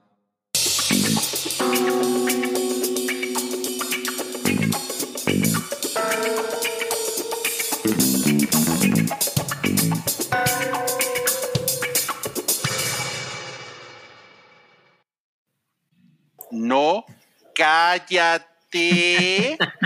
Creo que estábamos hablando de esto hace tiempo. Gears of War. Hace- muy poco estamos hablando de esto. ¿Por qué no hacen algo con Gears of War? Pues sí, por Halo, ¿no? Lo, lo, lo mencionamos. ¿Qué te parece, Cabri? Gears of War, ahora sí, en Netflix es un hecho. No, pues la Netflix no sé cómo sentirme al respecto, porque pues sabemos que Netflix no tiene un muy buen historial produciendo este tipo de cosas. Entonces, uta. Uta. Yo creo Y que aparte- depende de con qué estudios se asocien para producir. Sí, porque todavía no hay nada de eso, ¿no? O sea, ya simplemente está la noticia de que ya hay, o sea, se va a hacer primero una película, ¿no? Una live action y luego van a hacer una serie de caricaturas para adultos. Sí. Eh, pero pues, hay cosas que así con esa, con esa idea que están en Netflix que no están tan chingonas. Por ejemplo, lo que hicieron de Godzilla a mí no me pareció nada, para nada chingón. Eh, las caricaturas de Godzilla, etcétera. O sea, como que, como que siento que, mm, mm, pero igual y nos dan la sorpresa. O sea, Está- el- el- Ajá. la cosa más reciente bien hecha de Netflix es Sandman. O sea, esa cosa fue priceada por los fans, por la crítica. Eh, y cuando se anunció ahorita, recientemente la segunda temporada, todo el mundo se alegró, cosa que pocas veces pasa con Netflix en este tipo de producciones de, de, alta, de alta gama. Sí. Y yo creo que por ahí debíamos de ver las cosas de ese modo. Ojalá se pueda duplicar ese pequeño milagro que es Sandman y no toda la demás mierda que ha hecho. Ese pequeño milagro, me gusta cómo lo dices. Muy bien. Estamos la- haciendo, estamos haciendo, perdón, perdón, Gabriel, estamos haciendo una, una encuesta ahorita. Ah. Vayan, a- vayan a votar ahí en el chat en YouTube. ¿Les prende Gears of War en Netflix? ¿Sí o no? Por favor, comenten. Bueno, es voten. que, sa- ¿sabes qué me pasa a mí? Que la escala del- de, de Gears of War, como, como por lo menos en, en lo que me imagino que podría ser la producción, híjole, yo no, yo no veo a Netflix haciendo algo con, con Pues sí ese tienen valor. dinero, sí tienen dinero. ¿Por qué no? Mm. O sea, la, la lana está ahí, cabrí. Pero pues no es lo único, ¿no? También está el talento. Claro. Ah, bueno, claro. Que no se le den a los rusos otra vez. Ajá, exacto, exacto. No, los rusos lo- están en guerra con Ucrania, que no se los den. A los rusos. Bueno, otra cosa importante a mencionar es que, pues la verdad es que la franquicia de Gears hace rato que no está en su mejor momento. Yo me atrevo a decir que la, la, la cúspide, el punto más alto de popularidad y que la industria... Fue 2007. Ajá, fue cuando Gears of War 3, ¿sabes? Sí, sí, sí, sí. Que fue el último juego, el último juego de... No, el último juego de 360 fue Gears of War Judgment, ¿verdad? Que era un spin-off. Sí. Pero luego vino Gears of War 4 en el Xbox One, que pues fue ahí un tropezón. Y Gears 5 tengo ent- entendido que es mejor, pero el mundo había dejado atrás Gears of War, o sea, como el nuevo Halo, que es así como, ah, pues está bien, pero ¿se acuerdan aquella época de cuando Microsoft publicaba la lista de los juegos más jugados en Xbox Live y Halo 2 estaba años en el número uno? Todo el tiempo ahí. Ajá. Era, Bueno. era el, dark, el Dark Side of the Moon de. Ajá, exacto. bueno, es, es- ese mundo ya no existe, ¿no? Entonces, en aquel momento, Gears of War así ocupaba el- la imaginación colectiva y hace mucho tiempo que no, que no es así. Entonces, esta película, mucha gente la pedía en aquel entonces, cuando Gears of War 2, cuando Gears of War 3, y ahora que estamos unos años después de Gears of War 5, pues siento que el interés ya no está tan... Sí, como que está 10 años tarde, ¿no? Bueno, pero es mejor tarde que nunca, Milik. Pues sabes, no siempre, Roy, no siempre. A lo mejor vemos esta película y dices, no mames, ojalá no lo hubieran hecho, ¿no? O sea, pe- pe- pensé que pensé que lo ibas a decir por, por AMLO. ahí, es, ahí está otro ejemplo, ¿no? Pero mira, por ejemplo, mucha gente, a- hablando de cosas que hizo Netflix, mucha gente estaba, oye, como que, como que Death Note podría ser una buena película, ¿no? Eh, No mames, o sea, ojalá no hubiera existido. Ahora, la verdad es que sí estoy entusiasmado, o sea, yo sé que no debería, seguramente me voy a arrepentir, pero ojalá no lo hiciera Netflix además, pero... Claro. Pero sí, Claro. sí la voy a ver. sí Híjole, sí está cabrón, porque mira, tenemos el, el antecedente de Castlevania, que, que yo creo que es una reseña negativa, ¿no? Yo creo que es una pinche mierda. Ve, Tú dices que es una pinche mierda. Por ahí hay alguien que le gusta, pero en general Muchos, la gente dice que es una mierda, ¿no? Esta, Cyberpunk 2077 tiene muy buenas reseñas. Sí, es, muy- es- es algo que acaba de salir, pero es un anime. Es Yamiau la- ama esa serie. Ama esta serie, sí, por ejemplo. sí. Pero es que es un anime, es, es o sea, no es un anime, es un Un anime. Ajá. ¿no? Y entonces no es igual, ¿no? No es igual que hacer algo live action con algo como Gears of War, ¿no? Yo Claro. pienso. Mira, Y, Netflix y Resident hizo- Evil, y Ah, Resident uf. Evil no mamen, güey. Perdón, Uf, perdón. pero, oye, Netflix también hizo Arcane y Arcane es una chingonería. También es una animación. Por pero- supuesto, pero ese es, ese es el estudio que hizo Arkane está muy cabrón. sí. Es que yo creo que una cosa que dice Salchi es importante. eh, o sea, el- el- el- su punto es importante porque no me imagino a Netflix realmente te- metiéndole un chingo de dinero a algo que no necesariamente está en su, en su mejor momento. ¿no? O sea, creo que eso puede, puede ser un problema. O sea, yo me imagino que a lo mejor lo, lo- lo puede- lo pueden, pueden experimentar con ello. Y, y Gears of War es una cosa que tiene una escala muy grande. O sea, la, la- la- la- la idea de la, de la guerra en el, en, en el planeta entero, ¿no? En cera y cómo se ve. Y, y a mí me parece que es demasiado ambicioso para, para lo que Netflix ahorita podría hacer con un nombre que no está en, en, en, en la bo- en boca de todos, ¿no? O sea, es- creo que es una cosa muy de nicho, por ejemplo. Ah, sí, o sea, digo, ya que estás retomando eso, eh, yo siento que ese es, un, ese es un pedo, ¿no? Porque pueden hacer lo que quieran ahorita, ¿no? O sea, como no estamos en el año 2008, Ujú, Netflix. Netflix puede decir, "Ah, voy a hacer un, ¿no? un slideshow de PowerPoint, ¿no? Que voy a, voy a experimentar. Claro, claro. Y ma- o sea, neta, ¿eh? Neta, está cabrón. Sí, y, y- sí, sí. y- y- y por lo que decía Santiago de Arkane, o sea, Arkane se, o sea, toma elementos de un videojuego, ¿no? Que es, este, ¿cómo, cómo- cómo se llama? Los personajes, el setting, todo. Pero, pero, pero, pero, ¿cuál es el nombre del, del videojuego? League of Ah, Legends. ajá, League of League of Legends. League of Legends, gracias, gracias. Eh, pero, pero tienen total libertad para hacer lo que quieran con la historia. O sea, y la y les quedó una cosa, es una cosa, es de lo mejor que yo he visto de animación en 10 años. Sí, de acuerdo.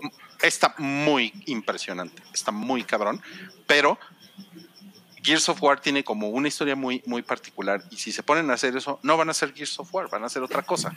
Ajá, totalmente, sí. Pero también eh, Gears of War tiene una, es muy cinematográfico, ¿no? Desde el juego. Sí. O sea, eso, eso podría ayudar a tener una base que para que no se salga, se desvíe, no sea un Resident Evil otra vez. Entonces, este, y tienen el dinero, o sea, si le dieron eh, este 200 y tantos millones a Greyman y a esa madre de, de Gal Gadot y La Roca, no mames, sí pueden meterle varo a esto. Eh, Bueno, pero es que es La Roca y es Ryan Reynolds, ¿no? Ha- Habría que ver a quiénes Mira, son la, la-. La Roca puede estar en Gears of War. Sí, sí. Obvio puede. Pero, pero no, porque lo que están diciendo es que Dave Bautista, que ya tiene muchos años siendo como, el, como el darling de las redes sociales, ¿no? Sí. y, y- y ya salió el pendejo, ¿no? Hacía poner cosas. Sí, ya, ya puso un video que quiere ser. Es que A él a, mí sí me hace queda, a mí años, sí me queda de Marcus Phoenix. Sí, él hace años dijo que quería y lo- muchos fans quieren que él sea Marcus Phoenix. Eso debería es- suceder para mostrar como que Netflix escucha a la gente, ¿sabes? Pues sí, sobre todo si tienen algo con que, o sea, que les, que, que les puede representar una, una gran ganancia, ¿no? Haciendo fa- fa- felices a los fans, pues. ¿por qué no? Pues sí, pero, pero miren, un- uno de los pedos de Dave Bautista es que él es The Rock de rebaja. Por lo menos, pero no es de rebaba, porque pues Yo creo que no lo compras yo en el que- tianguis. No, no me malinterpreten, o sea, no es que yo ponga en un, en un pedestal a Dave Bautista, pero- pero yo creo que se ha hecho de un lugar muy propio. O sea, lo que hace en Guardians of the Galaxy, salen películas de James Bond. Él ha encontrado su espacio. Dune. Du- ah, claro, exacto, sí. Ha sí. encontrado su- sí, pero no, pero no es. Yo, yo le tendría definitivamente más miedo a una película de Gears of War con The Rock que a una con Dave Bautista. por coincido. supuesto. Sí, Por supuesto, porque The Rock pero- es The Rock siempre. Mm. Sí. Pero, pero la, pero, pero la, o sea, para las ambiciones de audiencia. Y, Mm. así como, o sea, la, la diferencia entre meterle a este proyecto 30 millones de dólares o meterle 200 es Dave Bautista o The Rock. güey. Es la verdad. Entiendo tu punto, sí. O sea, si pones a The Rock, todo mundo se entera de esta cosa. Si pones a Dave Bautista, se enteran los fans de Dave Bautista. Exacto, güey. Y a lo mejor está muy chingón, güey, ¿no? Pero, Pero, el Sí, presupuesto que gastas en The Rock, pues ya se, se chupó un chingo de presupuesto para Lo otras gastas, cosas. Lo gastas en motosierras con Dave Bautista. ay, no sé, no sé. Ya nos pusieron aquí guacala de rock. Carla Sí, a mí ya, a mí ya, ya, ya medio me tiene a- ya me empaché de The Rock, ¿eh? Pues es que es, es demasiado famoso de rock, ¿no? Ya, ya, ya me cago. Y la verdad es que siempre sale de él. O sea, él tiene la ventaja de que es muy carismático. Pero pues él sale de él. Mm, mm, pues sí. No, Sí, pues no que- sé, ¿eh? De nivel actoral, creo que Dave Bautista está mejor. por lo menos tiene un poquito más de rango. Tiene más rango. Yo estoy de acuerdo. Siento, siento que la mejor referencia para este proyecto de Gears of War es Resident Evil. o no, o, O no, no. porque, porque, Oh, sí. porque es algo, porque es algo que puede como, o sea, que Netflix ya lo tuvo y la turbo cagó, o sea, dejó un, un hilo de mierda de, aquí a la Torre Eiffel. Como el meme. Sí, y- Nunca y- he visto tanta caca junta. Sí. Y, y sí, y no mames, o sea, es una gran tirada de pelota, güey, porque no mames, o sea, las películas de Resident Evil, pues eran películas, son películas chafonas, ¿no? Entonces tienes un universo al, al que le puedes sacar un chingo de, de jugo, ya existe, ya existe suficiente historia, ya existe suficientes visuales, ¿no? O sea, tiene todo y haces una chingadera, ¿no? O sea, no mames, lleva. ¿Cuántas películas lleva esa madre de, de ¿Resident Evil? Resident Evil? Como, No mames, no sé. 10, como Sí. 10 ya en total, todas. no hay una buena, no hay No, una, pero, no. pero la Mira, mejor. Sam tiene cosas que decirte. Ay, no mames, Sam. La, la emperatriz del mal gusto. Lo- lo Pero único bueno que nos dejó es Resident Evil es este, ¿cómo se llama esta chica de A mí la Jill? No, Ah. eh, Ah, eh, Siena Wibori, algo así, es francesa, pero ella es lo único bueno de todas las películas. yo lo que les iba a decir de Resident Evil es que la mejor, increíblemente, para mí, es la de Sony, la que, la que acaba de salir. Ah, yo ya no la vi. ah, la, la de la que está en Sí. HBO Max. Eh, creo, creo que sí, creo que está en HBO Max. Mm, sí. no O sea, eh, esa es la que parece más Resident Evil. Sí, la que tiene un poco La más del- de espíritu. La del Leon pendejo. Exacto, exacto. Madres, la, la barra está muy baja. Sí, sí, está cabrón. sí Oye, está ¿se cabrón. acuerdan cuando Gears of War, cuando hace 10 años que estaba eh, que hablando de la película, la iba a dirigir Peter Jackson? Sí, claro. También hubo un acercamiento de Peter Jackson a Halo. Hubo mucho, sí, También. sí, sí. Bueno, pues, pues ya veremos. En un par de años nos, nos vemos por aquí a ver qué chingadera hizo Netflix. Gracias. Saludos. Y vamos a pasar. A lo mejor para eso hizo el paquete de 96 pesos. Que iba a sacar. No, No, para no. solo. Es, Solo es lo único que van a ver los de, los de 99 pesos. No cállate. Calzón pene presta su Oscar. La foto de Kate. No mames, ¿Qué este le pasa a este cabrón, güey? ¿Qué pedo? güey? A ver, ¿qué pasó? ¿Qué hizo? ¿Qué dijo? Pues nada, mira, Kate del Castillo dice, no cállate, no cállate, ¿qué, qué está haciendo Sean Penn? Pues resulta que fue a ver a Zel- Zelensky, se llama, el Ajá. presidente de Sí. Ucrania. Llegó y le dijo, no, güey, mira, mira, bro, mira, bro, tú te puedes quedar con mi Oscar, bro, Como Y para traes- motivarte. para motivarte, y me lo traes a Malibú, eso dice, ¿eh? Ah, sí, sí, eso eso, dijo, le dijo. Cuando y me lo- ganes, me lo puedes traer ganes. a Malibu porque voy a, a desca- haber descansado de saber que está aquí contigo. Güey, qué, qué- güey, no, qué cosa tan payasa, no mames, no entiendo esto. Qué ganas de ser protagonista, ¿no? De lo Ah. del Chapo, no mames, este pendejo, ¿no? Sí. Por O sea, otro lo- lado, eh, al parecer.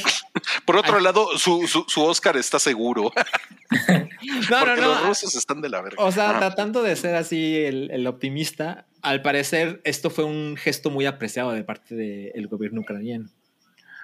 Pues sí, pero porque todo lo que buscan, o sea, o sea, porque son muy, han sido muy buenos propagandistas. Sí. Los- ¿Te acuerdas los- que, que hicieron en los Oscars? Sí, no mames, o sea, o sea, Ucrania se ha ganado a- al, al mundo occidental, ¿no? Muy, muy cabrón.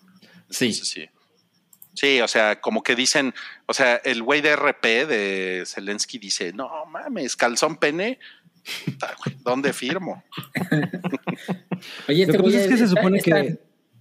Ajá. Adelante, cabrón. No, perdón, lo que pasa es que se supone que Sean Penn estaba, de- estaba haciendo como un documental o algo sobre el Sí. Y tuvo que salir eh, hecho, hecho la chingada, ¿no? O tuvo que huir y entonces creo que esa es como su ju- justificación para regresar y decir, bueno, yo estoy contigo y este es un token de apoyo para que veas que, que confío en que ustedes van a salir victoriosos, ¿no? Me lo cuidas. Me lo cuidas. Alguno de los, Este- ahora nadie sabe qué Oscar le dio, si el de Milk o el de Mystic River.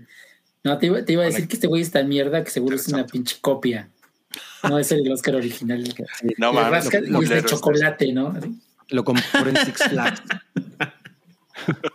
De chocolate, no mames. Así todo, así derritiéndose, así. En la maleta lo traía todo así. De la de Bueno, bu- bueno, no, no porque hace frío en Ucrania, ¿no? En esta época del año hace frío. Pues él se ve muy descamisadito.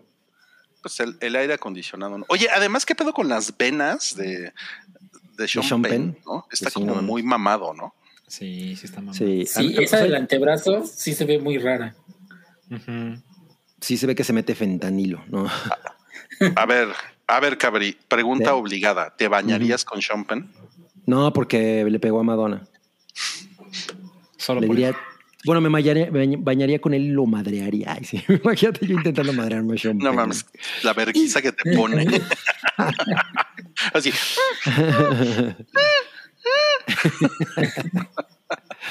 No, No, no, no mames. Ok.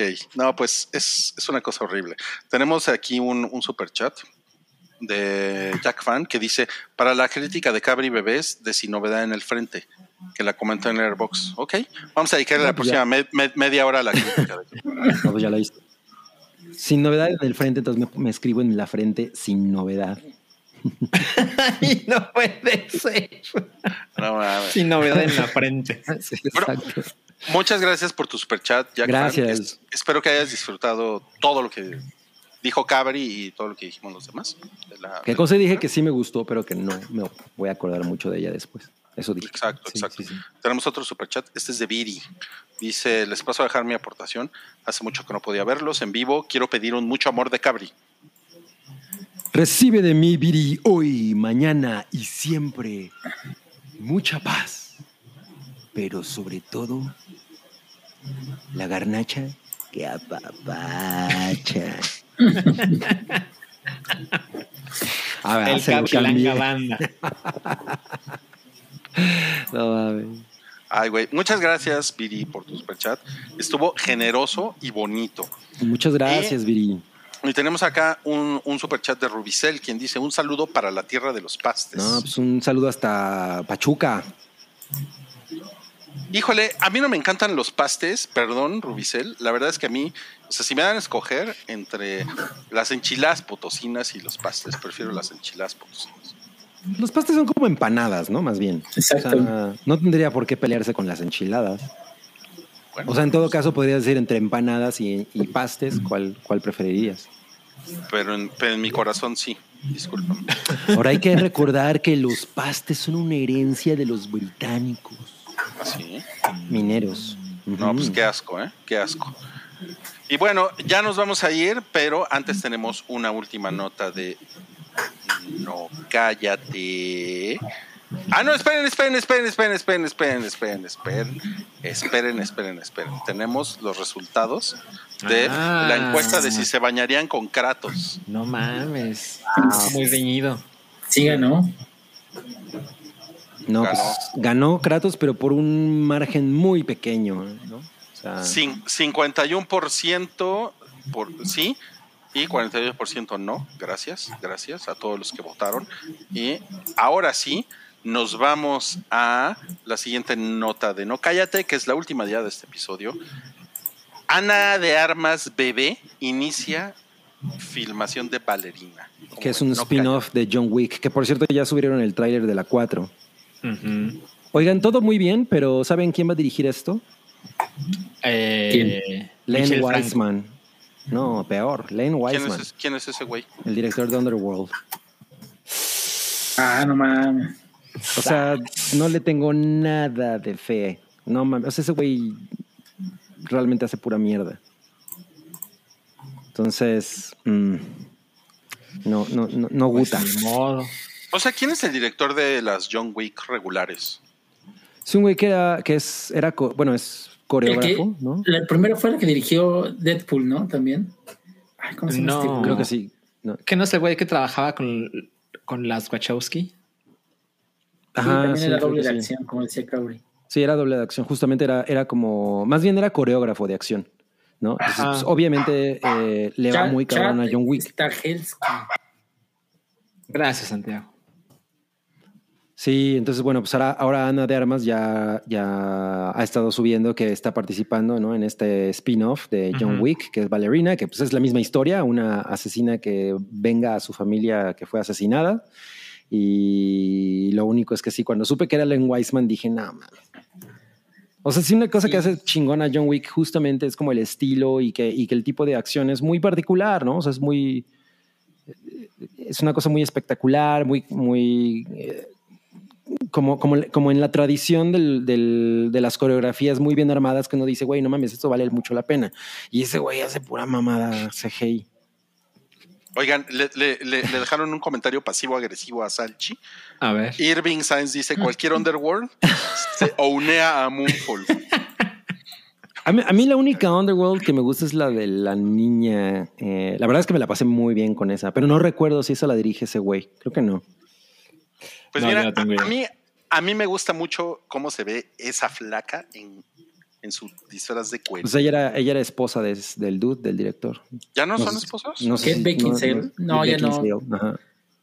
No, porque después anduvo con el que, ¿cómo se llama? El que después anduvo con Kim Kardashian. Este estúpido. Pete No, Davidson. pues. Ah. Ah, Este estúpido, no mames, güey. Ese estúpido que anda con todas. Con todas, Mira. exactamente. me gusta el comentario de Alejandro Yarena. Encuesta: ¿Ana de Armas se bañaría contigo? Pues mira, si, si accede, le diría, pero deja las armas afuera. Mira, pues No no agarró las a Ben a Affleck. Agarró Ben Affleck en su peor momento, entonces también los estándares de Anita parece que no son muy altos. Ah, y luego, luego a tirarle caca. Oye, ¿Y Len Wiseman no es el director de Van Helsing? Neta. No sé, Cabri, perdón. Creo que sí. Güey, creo que esa, sí. esa película cómo es culera. Sí. No, no, no, no. Pues, pues mira, si Ana de Armas accediera a bañarse conmigo, yo le diría, te voy a dejar limpiecita. Mm. Y así no me la armas de pedo, le vas a decir. Mira, sea, que- viendo que- que, el director también hizo el remake de Total Recall Ay, claro. Y las últimas de Die Hard. O no. Entonces, pues ya sabemos a qué atenernos, ¿no? Sí, ¿eh? Se ve que va a estar bien culero todo esto. Lo siento. Lo siento, amigos. Sí, no, a mí no me, a mí no me emociona nadita. O sea, sí está chido que esté Ana de Armas, a mí. Pero no se llama Nadita, se llama Ana de Armas. An- an- Anadita de Armas se llama.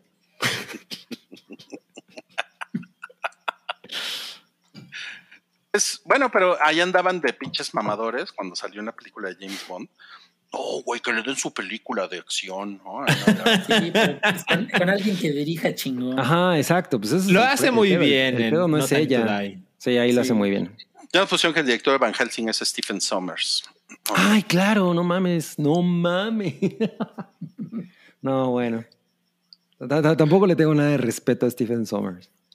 Híjole, a mí Ana de Armas me parece que está muy bonita, por supuesto, ¿no? Pero. Ajá, ajá, ajá. Uy, güey, pero a mí se me hace muy mala actriz, güey. O sea, siento, siento que es como la nueva, eh, ¿cómo se llama? Esta Emma Watson. O sea, No, tampoco está a ese nivel. No, es, no, no. es re mala, güey. Es re mala la, la Ana de No, Armas. yo creo que Ana de Armas tiene como, o sea, funciona muy bien en pantalla y tiene mucho carisma. en- eh, o sea, yo no siento que Emma Watson tenga eso. O sea, siento que pues, nada más está guapa y ya. Pero Ana de Armas sí, sí llena chido la pantalla. Pues tiene carisma porque es coqueta, o sea, porque es cubana, güey, pero no, ne- neta. Y, y- y la otra es un fish and chip, güey. Chale.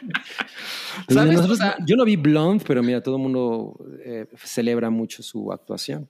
La verdad es que Ana de Armas no me parece un insulto en pantalla, ¿eh? O sea, Sí, no. o sea, no creo que sea terrible. Por supuesto que nunca le he visto, no he visto Blonde, por ejemplo, eso es importante, ¿no? Pero, pero cuando sale en pantalla, aparte de que obviamente es hermosa, realmente no creo que sea así de no mames, por favor, que se acabe esta escena. Oye, No, eso- no. Eso, eso, eso quiere decir que te- Emma Watson te parece un insulto. Yo creo que Emma Watson es bastante mala, es terrible. Sí, sí, es O muy sea, terrible. Yo, cuando yo veo a Emma Watson, Gal Gadot, que me parece que es muy buena referencia para Ana de Armas, y Ana de Armas me parece que es así Mm. como de, güey, pues están súper bonitas, qué chingón, ¿no? Saludos, ya, saludos, bye. Mm. No, no, yo no creo que, híjole. O sea, Gal Gadot sí está muy por debajo de Ana de Armas en, No. en cómo, Lo que pasa- en cómo actúa. Sea- sean honestos, el, el agente de Ana de Armas es mejor que el de Gal Gadot. No mames, Gal Gadot es Wonder Woman. Wonder Sí, Woman. to- todavía no tiene Ana de Armas un papel así, grandote. Miren, en el, Ajá. en, en el en, en el panteón de las carilindas, Kristen Stewart, ella sí, ella sí lo hace chido. Ella es actriz, Sí, sí. muy Sí, cabrón. ella, Lo ha ella tiene más, más rango, definitivo. Sí, sí, sí. Nada que ver con este y, obviamente sí, como dice León Sánchez, Ana de Armas en Knives Out lo hace bastante bien. Sí, también. Sí, coincido. ¿La viste, Roy? No, porque odio ese pendejo de Ryan Johnson. Mira, Star Wars. yo te entiendo, pero está chingona Knives Out. Sí, está poca Sí. madre. Y Ana de Armas es gran parte del éxito. Pues bien, sí le he puesto, creo que está en Star Plus y sí, sí le he puesto en mi lista y nunca la veo porque digo, Ryan Johnson, pícate el ano, destruye Star Wars. No, está poca madre, Knives, Out. Y como viene la secuela, yo creo que vale la pena que, que te animes, Roy. Pues puede ser, puede ser. ¿eh? Ahora, una cosa que sí le reconozco a Ana de Armas es que eh, aprendió más rápido inglés que Salma Hayek. Claro, claro. Yo creo que es mejor actriz que Salma Hayek. Mira, dice Ariel Sí. Chloe Grace Moretz completa el trío. Esto no le gusta a Santi. bebé. No, no, A ver, ¿quién es peor? Gal Gadot, Chloe Grace Moretz o Emma Watson. Emma Watson.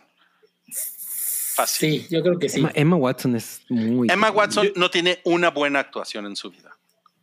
Sí, no, no, no, no. Mira, como tiene decía, la, una, la- la- a ver. la defensa de, de Chloe Moretz es que digo, trabajó con buenos directores, por algo la escogían. Ya sea que tal Ay, vez no lo reflejó en la pantalla, pero algo tenía. Pues porque está chida. Mira, o sea, hizo. No, pero, o sea, Scorsese no se basa en que está chida o no. Bueno, hizo Hugo, tienes razón, tienes razón.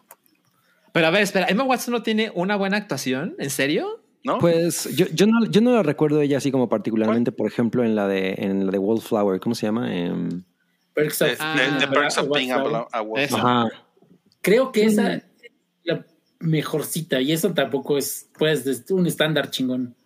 Y creo que es porque está con actores que son bastante decentes. Ajá, y le ponen Heroes, ¿no? Y sale así. Sí. Sí, pero en, efecto, en The Bling Ring ella no mames. Digo, Pero- salvo la escena en la que se ve bien guapa, pero Órale.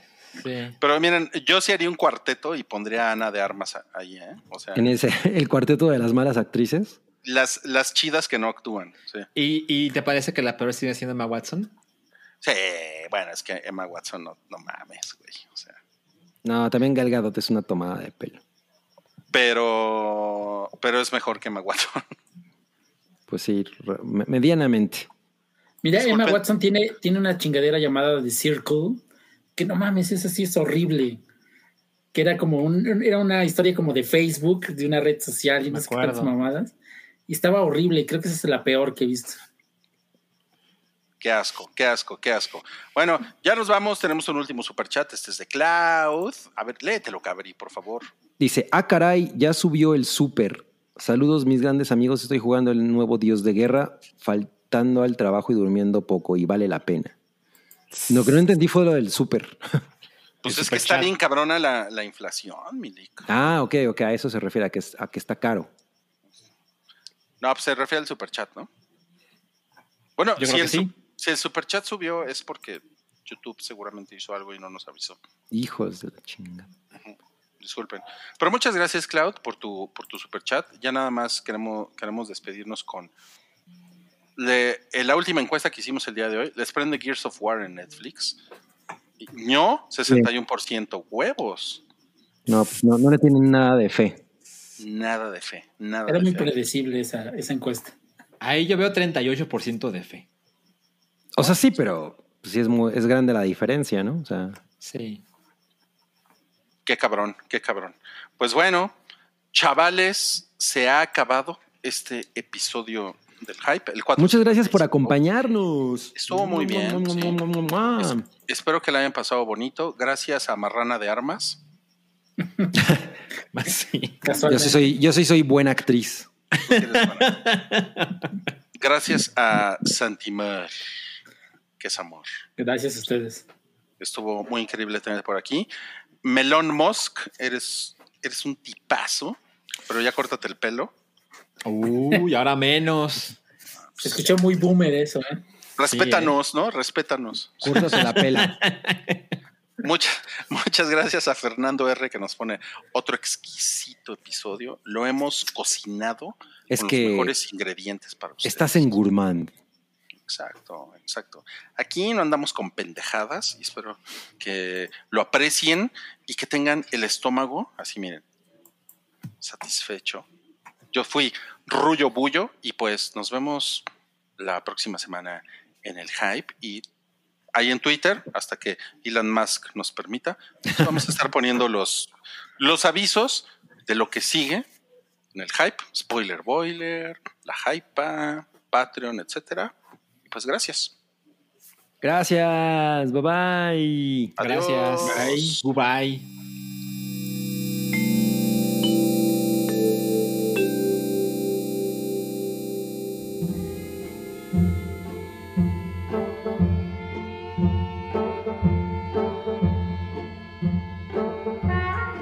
Tu apoyo es necesario y muy agradecido. Aceptamos donativos para seguir produciendo nuestro blog y podcast desde patreon.com diagonal el hype.